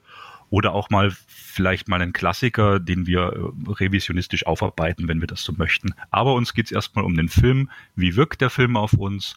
Welche Meinungen fließen rein? Und wir haben uns heute folgenden Film dafür ausgesucht. Wut im Bauch, Over the Edge, der Originaltitel von 1979, Regie Jonathan Kaplan. Und mit diesen Informationen gebe ich jetzt äh, in die Runde. Wir öffnen das Gespräch. Ähm, erstmal vielleicht einen kleinen, kleinen Handlungsumriss. Äh, es ist ein Film, ich habe das jetzt gestern nochmal recherchiert, der kommt Ende Mai diesen Jahres, also jetzt ziemlich genau in, wenn wir es ansprechen, zwei, drei Wochen kommt er erstmalig bei Arrow Video raus auf einer Blu-ray. Also es gibt ihn jetzt im Heimmedium noch nicht so ausgiebig, dass man sagen könnte, man hat äh, zig Editionen davon. Es ist vielleicht jetzt ein Film, den auch noch nicht jeder kennt. Ähm, deswegen gebe ich das jetzt in die Runde. Wir umfassen den Film ein bisschen, die Handlung. Ich fange mal so an. Es äh, gibt am Anfang den Vorspann da wird so ein bisschen ein sozialer Kontext kurz erklärt anhand von, ähm, von der Texteinblendung, äh, dass im Jahre 1978, also im Jahr bevor der Film rauskam, 110.000 äh, Jugendliche verhaftet worden wären, wenn ich es jetzt richtig wiedergebe, und dass der Vandalismus in den Vereinigten Staaten zugenommen hat, gerade auch bei äh, Jugendlichen, bei Jugendbanden. Und dass es dieses Konzept gibt, dieser Modellstadt, sage ich mal. Ich glaube, New, New Granara heißt es in dem Film. Eine Modellstadt, äh, den Begriff können wir auch nachher noch erklären, bei der nicht berücksichtigt wurde, dass äh, über ein Viertel der Bewohner zwischen 5 und 15 Jahren ist und man sich im Kontext dieses Problems, dieses Vandalismus, dieser ähm, ja auch Gewaltakte bei Jugendlichen äh, nicht die ähm, nicht die Kontrolle wohl äh, bewahrt und äh, auf diesen Konflikt spielt der Film dann äh, hin. Es ist ein Coming of Age Drama mit einigen sehr äh, deftigen Szenen. Äh, fühlt euch frei, das jetzt noch zu ergänzen. Na, der Film steigt dann ja zum Beispiel auch ein, dass die Kids schon einen Treffpunkt haben, das Rack.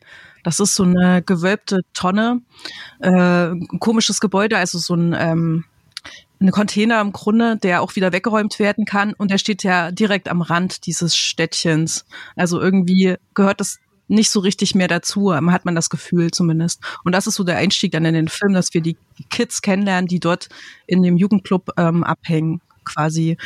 Und in der Hauptrolle haben wir äh, zwei Jungs, das ist der Carl und sein Kumpel Richie, das sind zumindest die Hauptfiguren von äh, Matt Dillon gespielt, Richie, der damals 14 Jahre alt war übrigens. Genau, genau. und ja. Michael Kramer als Carl und Matt Dillons erste Rolle, richtig. Und wunderbar bauchfrei. Ich weiß gar nicht, er ist der Einzige, der mit so einem bauchfreien T-Shirt äh, gelaufen ist. Wirkte etwas äh, verstörend, aber die haben da alle sehr viel auf ihr Äußeres Wert gelegt, was noch ein bisschen anders aussah, als wenn man vielleicht heute einen 14-, 15-Jährigen sieht. Und das Spannende daran ist ja für das, was in der Handlung dann auch, auch kommt, nämlich die, wenn man auch sich dieses sehr reißerische ähm, Kinoplakat anguckt, Watch Out for Children, Over the Edge, ähm, und dann mit fast so roten Augen und als die Kinder als Bedrohung dargestellt, dann hat das schon eher was sehr ähm, satirisches. Ich weiß jetzt auch gar nicht, wie sehr wir dann wenn wir drüber reden wollen, müssen wir natürlich auch in die Handlung einsteigen und was das am Ende so das, das ist, was ähm, das große Finale wird. Aber es ist ja letztendlich eine ähm, der Zeit angepasste Vision, die das Ganze meiner Meinung nach ein bisschen überspitzt und aus einem relativ normalen Szenario, was auch durchaus glaubwürdig ist, dann in,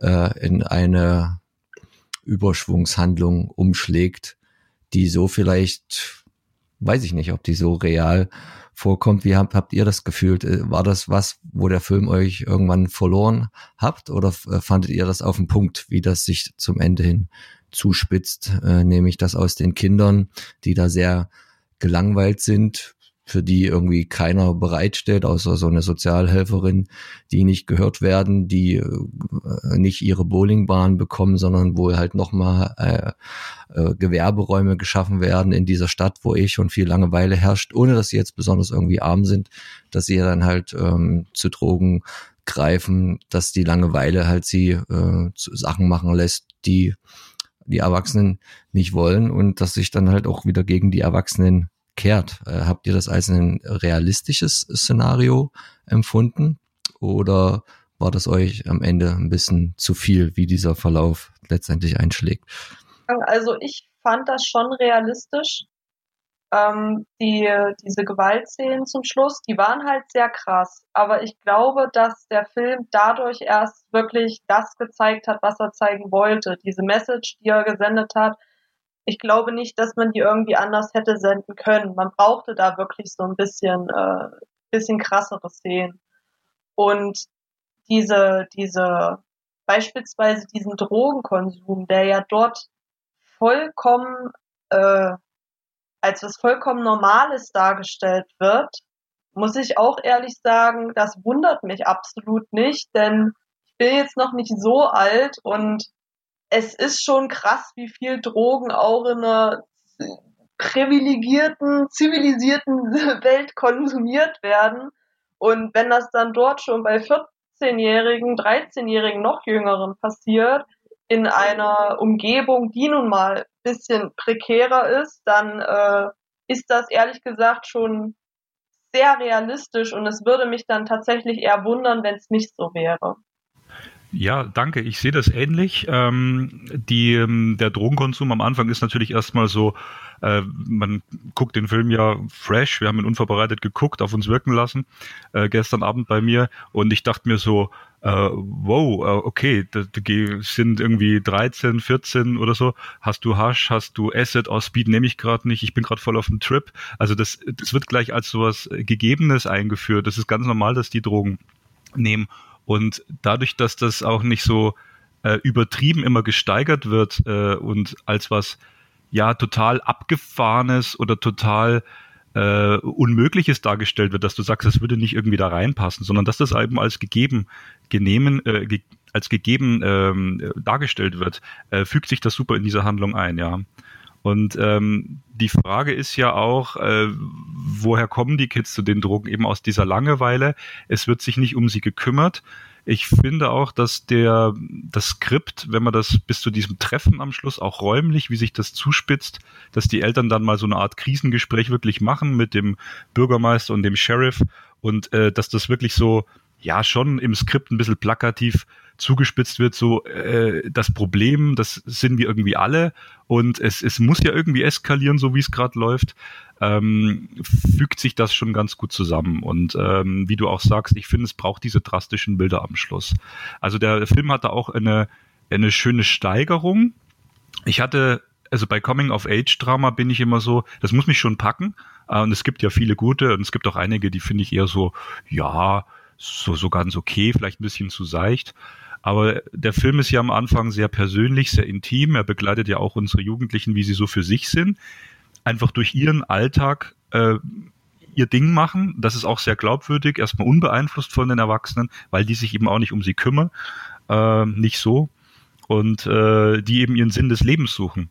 Und ähm, deswegen finde ich das völlig logisch und konsequent, dass am Schluss eben die Kinder so auf Krawall gebürstet sind. Das hat mich so ein bisschen an die Warriors erinnert. Das war jetzt eine andere Handlung und, und nochmal eine an, andere Altersklasse ein bisschen.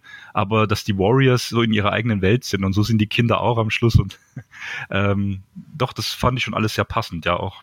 Der Film bedient ja da letztendlich auch den den Zeitgeist. Und eigentlich ist es so eine self-fulfilling prophecy, weil das, was die Eltern oder die Polizei spielt ja auch eine wichtige Rolle, glauben, was die Kinder sind für die Gesellschaft, äh, nochmal auf den von dir zitierten Anfangstext zurückzugehen, das ist ja am Anfang eigentlich nicht so. Ne? Die haben aus Langeweile machen die ein paar Sachen, die Kinder und Jugendliche halt machen, aber sie werden da schon von Anfang an als eine gewisse Bedrohung dargestellt und das Ganze wird überspitzt und dann äh, am Ende machen sie letztendlich das, was für was sie die Eltern oder diese Generation die ganze Zeit schon gehalten haben. Also es ist so diese selbsterfüllende Prophezeiung. Man muss vielleicht noch dazu sagen, für alle, die den Film jetzt noch nicht so gesehen haben oder in Erinnerung haben, da wird dann fast schon, ähm, ja, das, das wirkt ein bisschen fast wie, wie, wie Lynchmob, was die Kinder machen, indem sie bei dieser Elternratsversammlung in der Schule das Haus da ähm, erstmal abschließen, draußen die Autos randalieren und ich hatte noch befürchtet, die fackeln den ganzen Laden am Ende noch ab. Das wäre dann vielleicht aber der eine Schritt zu weit gewesen, wo dann der Jonathan Kaplan wieder äh, in seine Exploitation Anfangsjahre äh, zurück äh, sich versetzt hätte, aber man hält es hier dann trotzdem noch realistisch. Man hat wohl auch ähm, Angst gehabt, deswegen lag der Film ein wenig auf Halde, den gleich zu veröffentlichen, weil du hast es schon angesprochen, Stefan, der hat ja diese Bandenkriminalitätsthematik unter Jugendlichen, die in der Zeit auch im, im, im Kino und im Film gerne genommen wurde, halt mit The Warriors, The Wanderers oder auch ein paar Jahre später in The Outsiders oder auch Rumble Fish. Auch ja alles äh, die, die letzteren Filme, die dann auch wieder direkt mit, mit Dylan in äh, Verbindung gebracht werden können. Und ähm, das ist dann schon ein Beispiel dafür, wie sehr das medial, glaube ich, aufgeputscht wurde. Und in dem Film sieht man halt auch an den Lösungsansätzen der Erwachsenen, der Polizei, wie, wie, wie, wie schlecht ein konservatives Denken, sage ich jetzt mal, da in Bezug äh, gewirkt hat, mit was man sich daraus ähm, erhoffte, mit welchen Maßnahmen man das wieder ähm, korrigiert. Denn zum Beispiel wollte man verhindern, als irgendwelche Investoren in der Stadt sind, dass die äh, negativ beeindruckt werden durch die sich langweilenden und rumgammelnden Kinder. Was ist der Lösungsvorschlag? Wir schließen für diesen Tag den einzigen Jugendtreffpunkt. Naja, dass das nicht funktioniert oder wunderbar nach hinten losgeht, hätte man sich eigentlich denken können. Also ich finde, der Film zeigt wunderbar, wie schlecht oder wie eindimensional zum Teil ähm, Erwachsene auch mit dieser Situation damals umgegangen sind, auch in Form von der Form von der Polizei, also oder sagen wir mal von dem einen Polizisten, der hier sicher auch nicht ohne Grund nicht zufällig Dobermann heißt, hm. nämlich also genau der abgerichtete Wachhund ist für Jugendliche und es wird auch in dem Film mal zwischendurch gesagt, hat er eigentlich schon jemals irgendwie einen richtigen kriminellen Ding festgemacht äh, oder besteht sein Job eigentlich nur äh, um äh, eine Gruppe, einen Halbstarken zu beaufsichtigen und da halt mal hart seine Macht raushängen zu lassen und diese richtig drang, zu drangsalieren bis hin zu dem ganz großen Unglück, Glück, was ja dann letztendlich auch der Auslöser ist für, für, sagen wir mal, die Rache der Kinder. Ne? Ja, ich, ich würde da was ergänzen, weil ähm, eins, was du gesagt hast, Max, ähm, dass die Kinder so äh, eben schon so kriminell dass das so eine, eine Anwirkung hat von Anfang an, finde ich gerade gar nicht, weil ähm, ich glaube, dass der Film ganz bewusst komplett auf äh, Ebene der Jugendlichen agiert. Also wir sind immer auf Augenhöhe mit denen. Und ähm, das, das, was die wahrnehmen von der restlichen Gesellschaft, ist halt einfach nur die, die Julia, die in dem äh, Jugendclub arbeitet, der Polizist, Doberman und dann vielleicht noch die Eltern, vor allen Dingen jetzt von Carl und ein bisschen auch die Mutter von, ähm, von Richie und sonst gibt's kaum Erwachsene. Also die sind immer so unter sich und all die Dinge, die passieren, dass da eben äh, die Whiskyflasche rumgereicht wird und äh, Drogen, äh, Acid und Haschisch und sowas. Die Pistole, die sie plötzlich äh, finden, irgendwo, das wird gar nicht geklärt, wo diese beiden Mädchen die Pistole gefunden haben. Und ähm, die, die Häuser, die auch nicht fertig gebaut werden. Das sind so Dinge, die eben nicht erklärt werden, weil Jugendliche sich eben für Erklärungen auch nicht interessieren. Das ist so, äh, ich glaube, das ist so Erfahrungshorizont, wenn wir uns zurückdenken, als wir 14 waren. Das hat uns nicht interessiert. Uns hat interessiert, als wir, das, was machen wir mit unseren Freunden? Und das ist auch das, was der Film erzählt.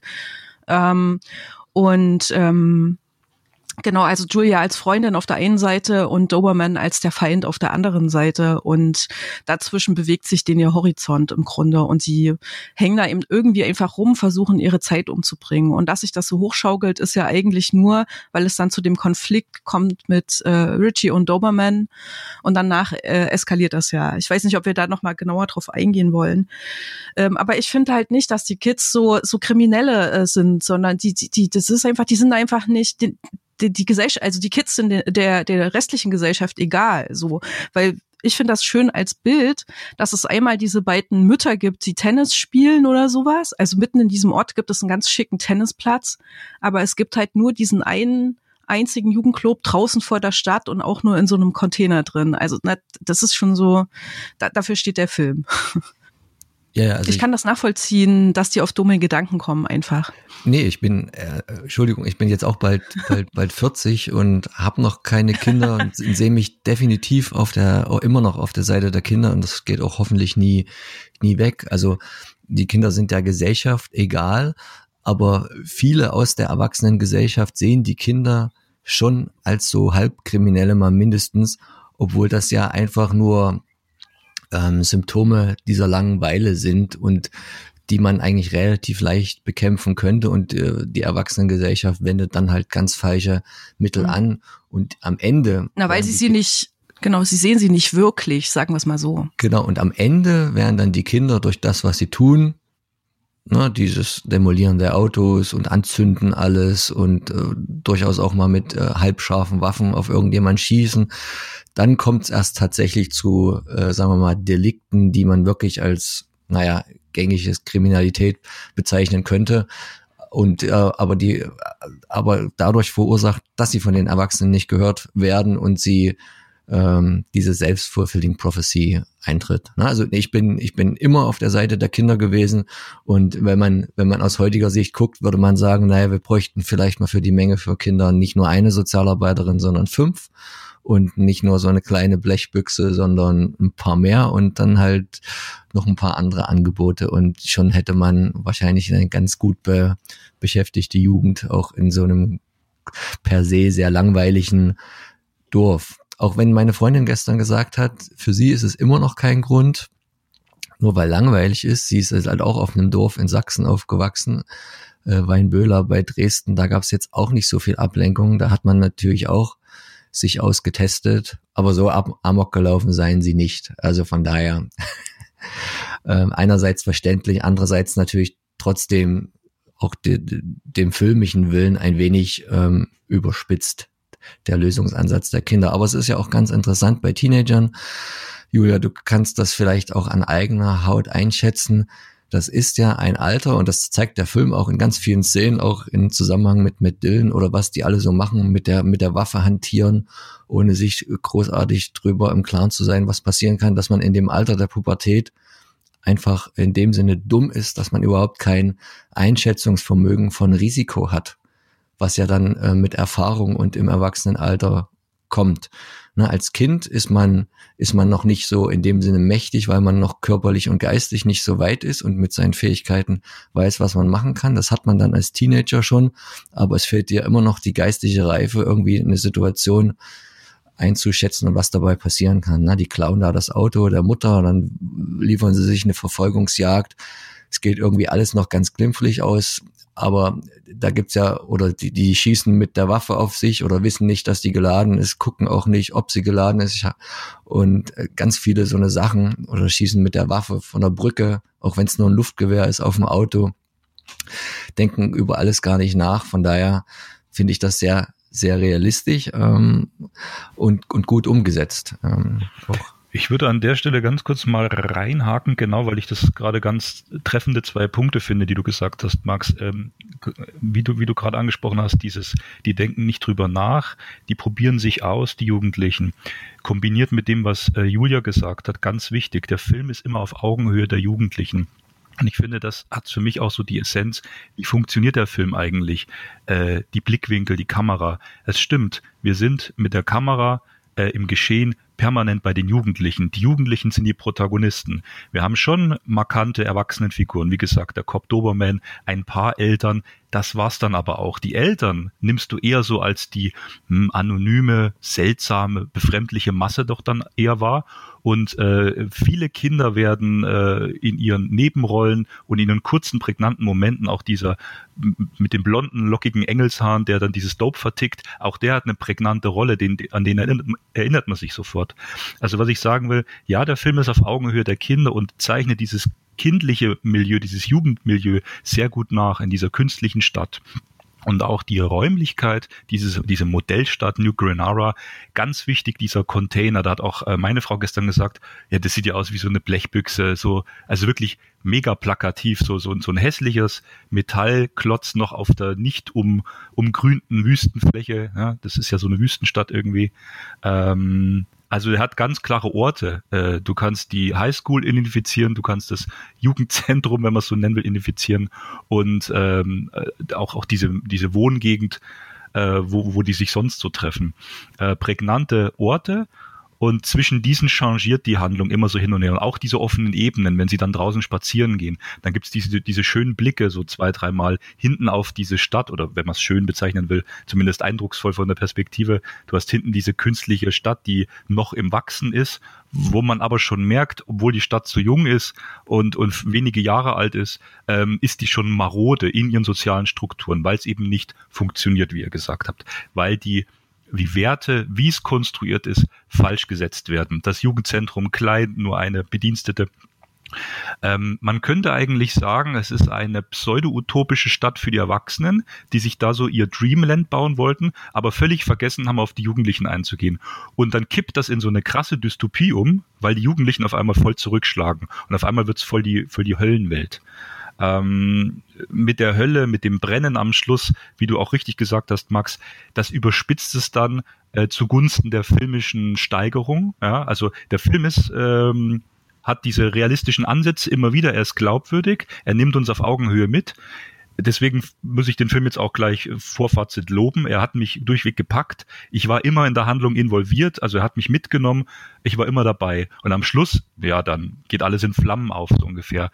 Dieses Poster auch am Anfang, ähm, das zeichnet ja dieses Originalposter aus Amerika so eine Art Höllenvision. Du hast wirklich diesen eine Gesicht, wo bei dem Kind schon so ein dämonisches, amphibienartiges Auge ist. Also wirklich so, so eine Horrorversion ähm, während dieses deutsche Originalplakat dann ein bisschen äh, vielleicht mehr auf diese soziale äh, Geschichte hin abspielt, dieses Coming of Age. Das ist ein bisschen harmloser, aber trotzdem auch ähm, mit, mit Konflikten in den Bildern, ja. Also ähm, das waren jetzt nochmal so meine Five Cents dazu. Ähm, wichtig eben, dass die Kamera uns immer mit diesen Kindern mitbegleitet und wie auch diese, diese Räume dargestellt werden. Ähm, hören wir uns doch noch mal ein bisschen was von der Lisa an. Was hast du denn noch äh, so an guten oder vielleicht auch kritischen Punkten zu dem Film zu sagen? Für mich ist dieser Film eigentlich durchweg Gesellschaftskritik. Also wirklich die ganze Zeit über. Und ich konnte mich, naja, jetzt vielleicht mit den Jugend jetzt, Jugendlichen jetzt nicht wirklich identifizieren, aber es gab schon viele Parallelen, die ich aus meiner Jugend noch kenne und die ich aus meiner Arbeit mit Jugendlichen kenne, ähm, wo Erwachsene, wo die Eltern einfach mit sich beschäftigt sind, mit sich selbst beschäftigt sind, ob sie jetzt große Probleme haben oder nicht. Und dann halt einfach ihre Kinder oder selbst wenn sie nicht mal mehr Eltern sind, dann, dann die Jugend ausblenden. Und die Jugendlichen, die bauen dann ihre eigene Welt auf. Sie denken auch, diese eigene Welt ist normal. Wäre dann normal, wenn man halt mit zwölf sich schon harte Drogen reinhaut und was weiß ich was denken halt darüber nicht nach, was ihr jetzt auch schon angesprochen habt. Und die Eltern, anstatt sich dann irgend, also anstatt dann mal zu reflektieren, okay, woran könnte das liegen, wird das dann einfach so aufgenommen und dann, ja, okay, gut, die sind alle kriminell oder so, was macht man jetzt? Und äh, ich finde, es wurde so ein bisschen, der Film wurde so gestaltet, dass der in erster Linie auch für Jugendliche geschaffen wurde dass sich genau die Jugendlichen wirklich irgendwie damit identifizieren können. Mich hat der Film enorm an dieses ähm, Projekt äh, Druck erinnert, das ja von Funk äh, produziert wird. Das ist ja auch so, dass wirklich die, die Jugendlichen im Fokus stehen und, und die Eltern sind eher so, sind erstmal wenige Figuren, dann sind das so die, die Antagonisten, die auch einfach eher so ein bisschen die die Seite zeigen, äh, bei der sich die Jugendlichen missverstanden fühlen. Jugendliche haben ja mit enorm vielen geistigen Problemen äh, in, in der Pubertät zu kämpfen und so. Das ist halt alles total äh, overwhelming, sag ich mal. Und keine Ahnung, beispielsweise bei den Eltern, sobald die irgendwie was dagegen sagen, dann ist ja erstmal sofort, oh mein Gott, und warum sind die jetzt schon wieder gegen mich? Niemand hört mir zu und sonst was. Und damit spielt ja der Film die ganze Zeit auch. Und da man sich auch so gut dann als Jugendlicher damit identifizieren kann, glaube ich auch, dass das enorm zum Nachdenken anregt, dann auch für die Jugendlichen selbst. Was ich da allerdings so ein bisschen für eine Schwierigkeit sehe, ist, wenn man jetzt als Jugendlicher in den 70er Jahren, da, ich glaube 79 kam der raus, ähm, den Film schaut, dann weiß ich schon wieder nicht so richtig, wie wird dann dieses Ende aufgenommen. Also wie, wie wird dann das Ende von den Jugendlichen irgendwie verarbeitet? Wird dann, kommen dann Jugendlichen und sagen, okay, gut, ich konnte mich voll mit der und der Rolle identifizieren. Der Film zeigt mir, okay, man muss zum Schluss total über die Stränge schlagen. Es muss zum Schluss irgendwas richtig krasses passieren, dass sich was ändert. Da habe ich so ein bisschen, das kann ich nicht so richtig einordnen.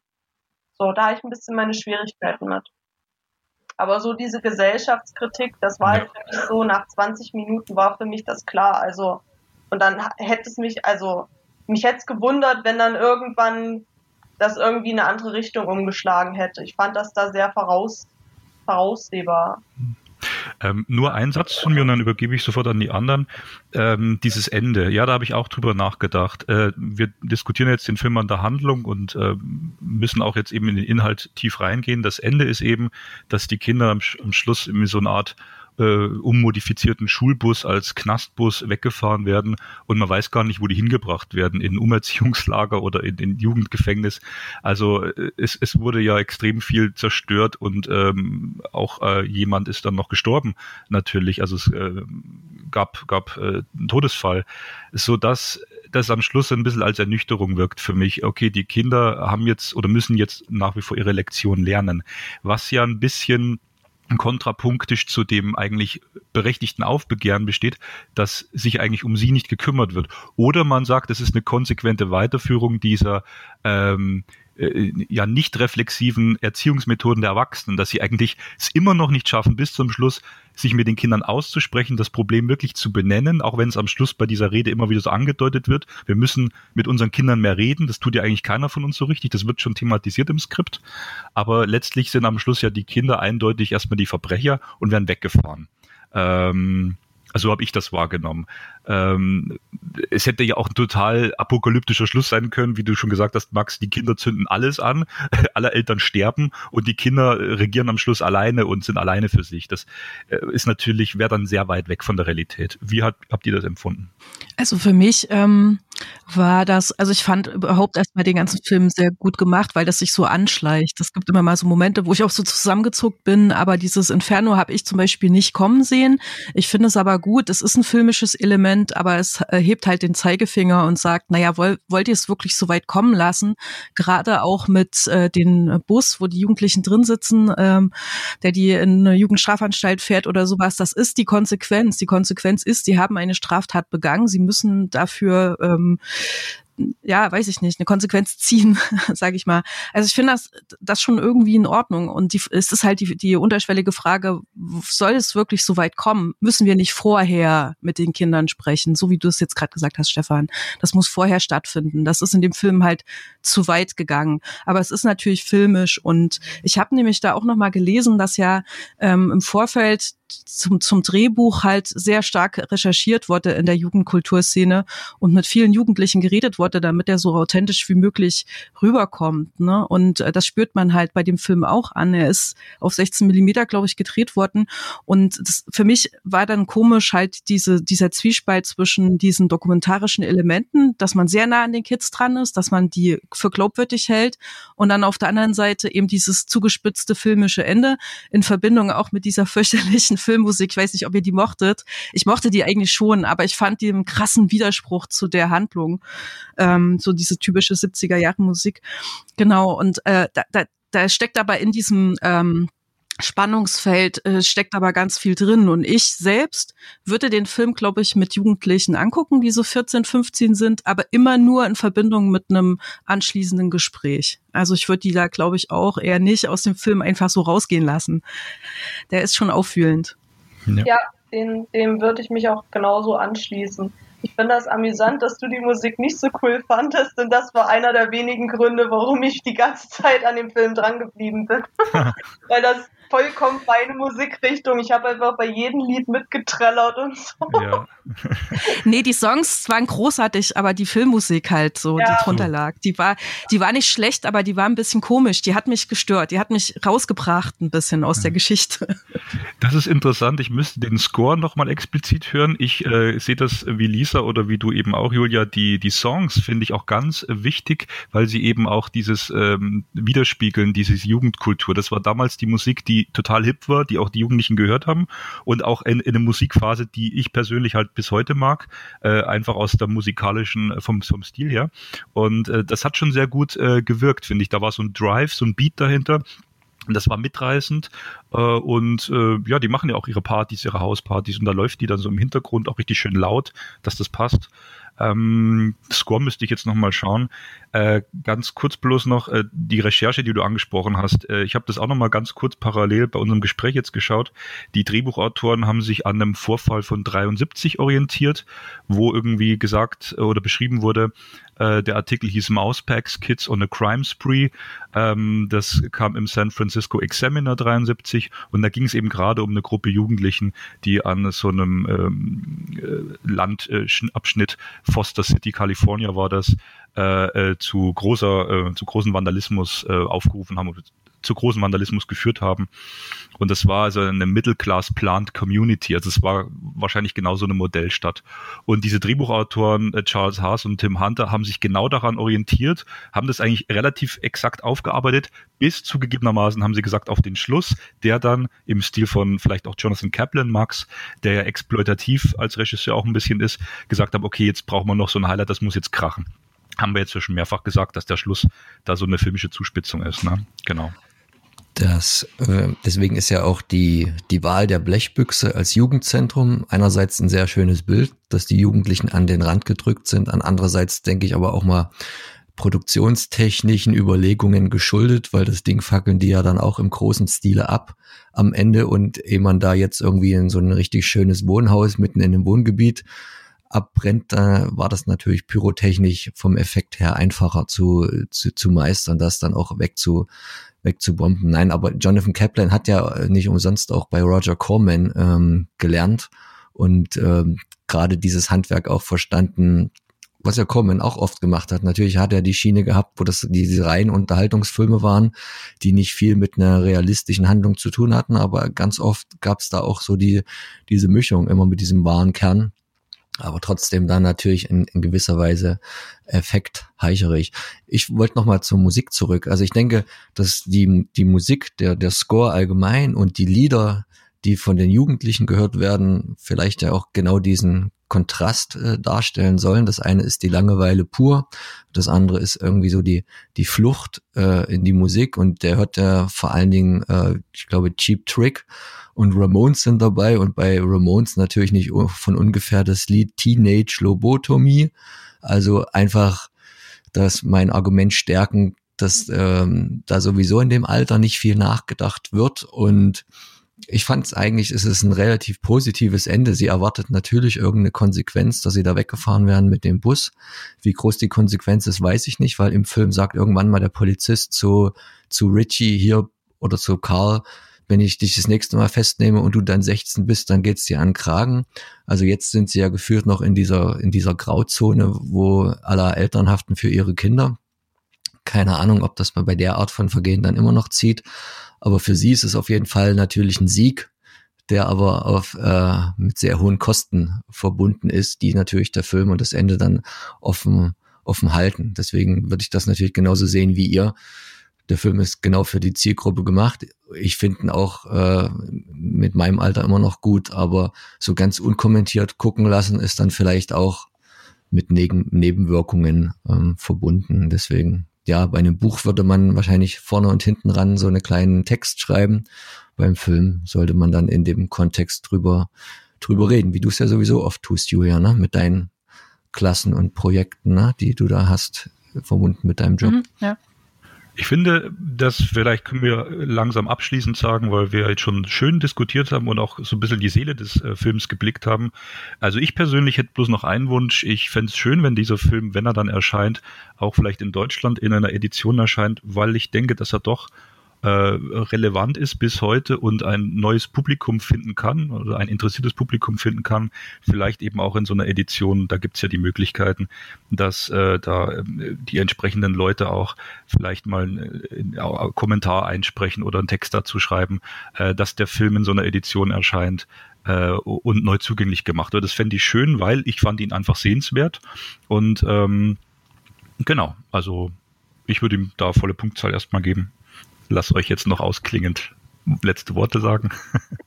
Also volle Punktzahl bekommt er von mir nicht, denn ich habe mich zwischendurch immer mal da erwischt, wie ich an meinem Handy gespielt habe. Das lässt er mal in Zukunft mit eurem Handy, das muss ich jetzt mal sagen hier. Das ist immer eher ein schlechtes Zeichen, wenn ich einen Film anfange zu schauen und dann so, ja, guckst mal Nachrichten durch oder so, das ist immer ein schlechtes Zeichen.